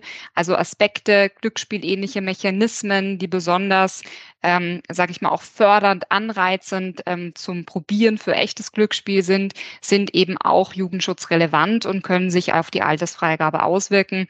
Ähm, die genauen Diskussionen, da sind wir selbst sehr gespannt drauf, wenn es dann losgeht, die werden natürlich zeigen, wohin bewegt sich dann die Spruchpraxis, wo sind die Grenzen ähm, und was geht und was geht nicht. Okay, das klingt für mich aber so, als ob die Leitplanken sind noch relativ weit und dann äh, überlässt man jetzt erstmal die in Auslegung den Gremien und das IARC-System wird dann wahrscheinlich auch anhand der Spruchpraxis der Gremien, falls nötig, nochmal angepasst, richtig? Ganz genau so läuft das. Ne? Also wir schauen immer menschliche ähm, Gutachterinnen, Gutachter gucken drüber und dann passen wir entsprechend auch die automatisierten Systeme an. Lässt sich abschätzen, in welchem Spektrum der Altersfreigaben sich das hinterher bewegt? Also sind das äh, diese Monetarisierungsmechanismen? Sind das ähm, Sachen, die im Zweifelsfalle, nehmen wir mal an, es wäre überhaupt keine Vorkehrungsmaßnahmen oder sonst irgendwas, kann das einen Titel von 0 auf 18 Jahre heben oder in welchen Bahnen bewegt sich sowas? Das ist natürlich so ein bisschen unterschiedlich zu betrachten, weil je nachdem, wo die Vorsorgemaßnahmen angesiedelt sind, lässt sich schon abschätzen, ähm, in welche Richtung Richtung das Ganze geht. Beispielsweise im Bereich ähm, der Monetarisierung sehen wir, da gibt es schon sehr gute Vorsorgemaßnahmen, insbesondere das Storefronts. Das macht nicht der Spieleanbieter selbst, sondern natürlich da, wo der Shop äh, und die Zahlungsdaten dann entsprechend auch hinterlegt sind. Ähm, da gibt es bereits gute Vorsorgemaßnahmen auf den gängigen Plattformen, In-App-Käufe zu begrenzen, auszustellen, zu limitieren, Kostenlimits einzustellen. Also da ist die Bandbreite wirklich sehr groß und das wird natürlich auch berücksichtigt. Ähm, also da guckt man oder wird man gucken, inwieweit ähm, ähm, sind da sozusagen per se erstmal In-App-Käufe drin. Ne? Auch da muss man sagen, das ist ja nicht per se problematisch, sondern da geht es ja den Gremien wahrscheinlich dann auch wirklich darum, rauszufinden, in welcher Art und Weise gibt es dann bestimmten Handlungsdruck, ähm, entsprechend Käufe zu tätigen und ähm, das wird sich dann auch ein Stück weit zeigen. Aber ja, grundsätzlich denkbar ist natürlich eine Spannbreite. Ähm, gleichzeitig, wie gesagt, ist der erste Punkt, entsprechend die Nutzungsrisiken auch über die Zusatzhinweise auszuweiten. Und ich glaube, das ist auch ähm, eine gute Idee. Wir haben uns ja im Vorfeld auch ähm, immer wieder dazu geäußert, ähm, gerade bei Themen, die fluktuativ sind ähm, und Anbieter, die schnell mal eine Monetarisierungsstrategie auch mal wieder ändern, ähm, kann das natürlich dazu führen, dass man dann im sechsmonatigen Abstand äh, unterschiedliche Altersfreigaben hat. Und ähm, das wäre für Eltern, glaube ich, auch ziemlich verwirrend. Klang auch so, als ob das dann eine unterschiedliche Altersfreigabe auf dem PC versus Konsole geben könnte, weil dort die beschriebenen Sicherungsmechanismen nicht existieren bei schon alleine dem Anlegen von Bezahlkonten. Das ist eine äh, super wichtige Beobachtung. Genau das haben wir auch im Vorfeld des Gesetzgebungsprozesses ähm, auch kritisiert und auch wirklich zu bedenken gegeben, dass das natürlich abhängig ist äh, von den jeweiligen Storefronts, deren Vorsorgemaßnahmen etc. Insofern, glaube ich, ist der Weg zu sagen, erstmal diese Risiken entsprechend auszuweisen und natürlich Eltern auch noch besser darüber aufzuklären, was ist denn eigentlich möglich, wenn ich Nutzungsrisiken minimieren oder einschränken will, ähm, der Weg, den, den man auf jeden Fall gehen sollte.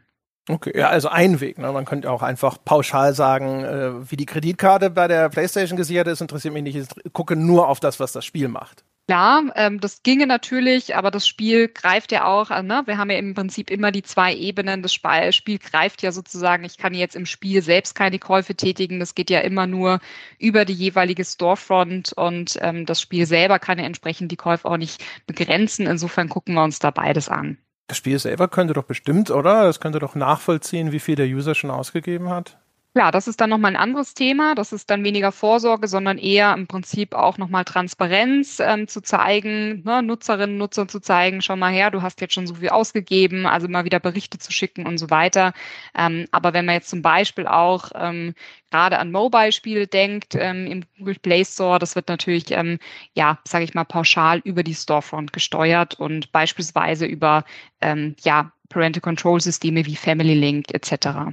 Genau, ne? aber das Spiel kriegt das ja. ja. mit, weil das Spiel kriegt ja eine Rückmeldung, was da ausgegeben wurde, damit es die entsprechenden Ressourcen im Spiel auch freigibt. Genau, also kann es das nachvollziehen und könnte von sich aus auch zum Beispiel sagen, ich führe ein Capping ein. So mehr als 100 Euro im Monat darfst du nicht ausgeben. Ja, und das ist natürlich die, die schwierige Grenze. Was ist äh, okay und was ist nicht okay? Ne? Es gibt ja auch einen Taschengeldparagraphen. Wir wissen auch aus Elternumfragen, dass äh, die meisten Eltern auch Verabredungen mit ihren Kindern haben.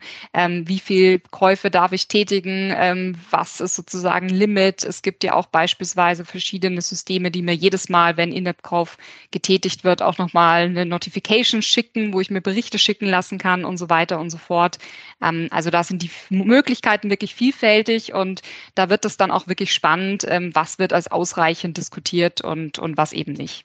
Ja, genau. Wobei ich mir vorstelle, es wäre sehr leicht, dort einen Betrag zu finden, wo man davon ausgehen kann, 99,9 Prozent der Leute sagen, ja, das ist auf jeden Fall zu viel. Tja, das ist, das ist immer so eine Grenze, das ist ja auch sehr subjektiv. Ne? Also wie gesagt, ne, Taschengeldparagraf, da haben wir auch im Prinzip ja Regelungen, BGB und so weiter und so fort, die da auch verbraucherschutztechnisch schon ganz gut aufgestellt sind. Bin mir nicht sicher, ob die ähm, wirklich Aufgabe des Jugendschutzes oder des Staates da in dem Fall auch sein sollte, wirklich zu sagen, wie viele Ausgaben sind für welches Kind okay und welches nicht. Also da wird es dann, glaube ich, ein bisschen schwierig.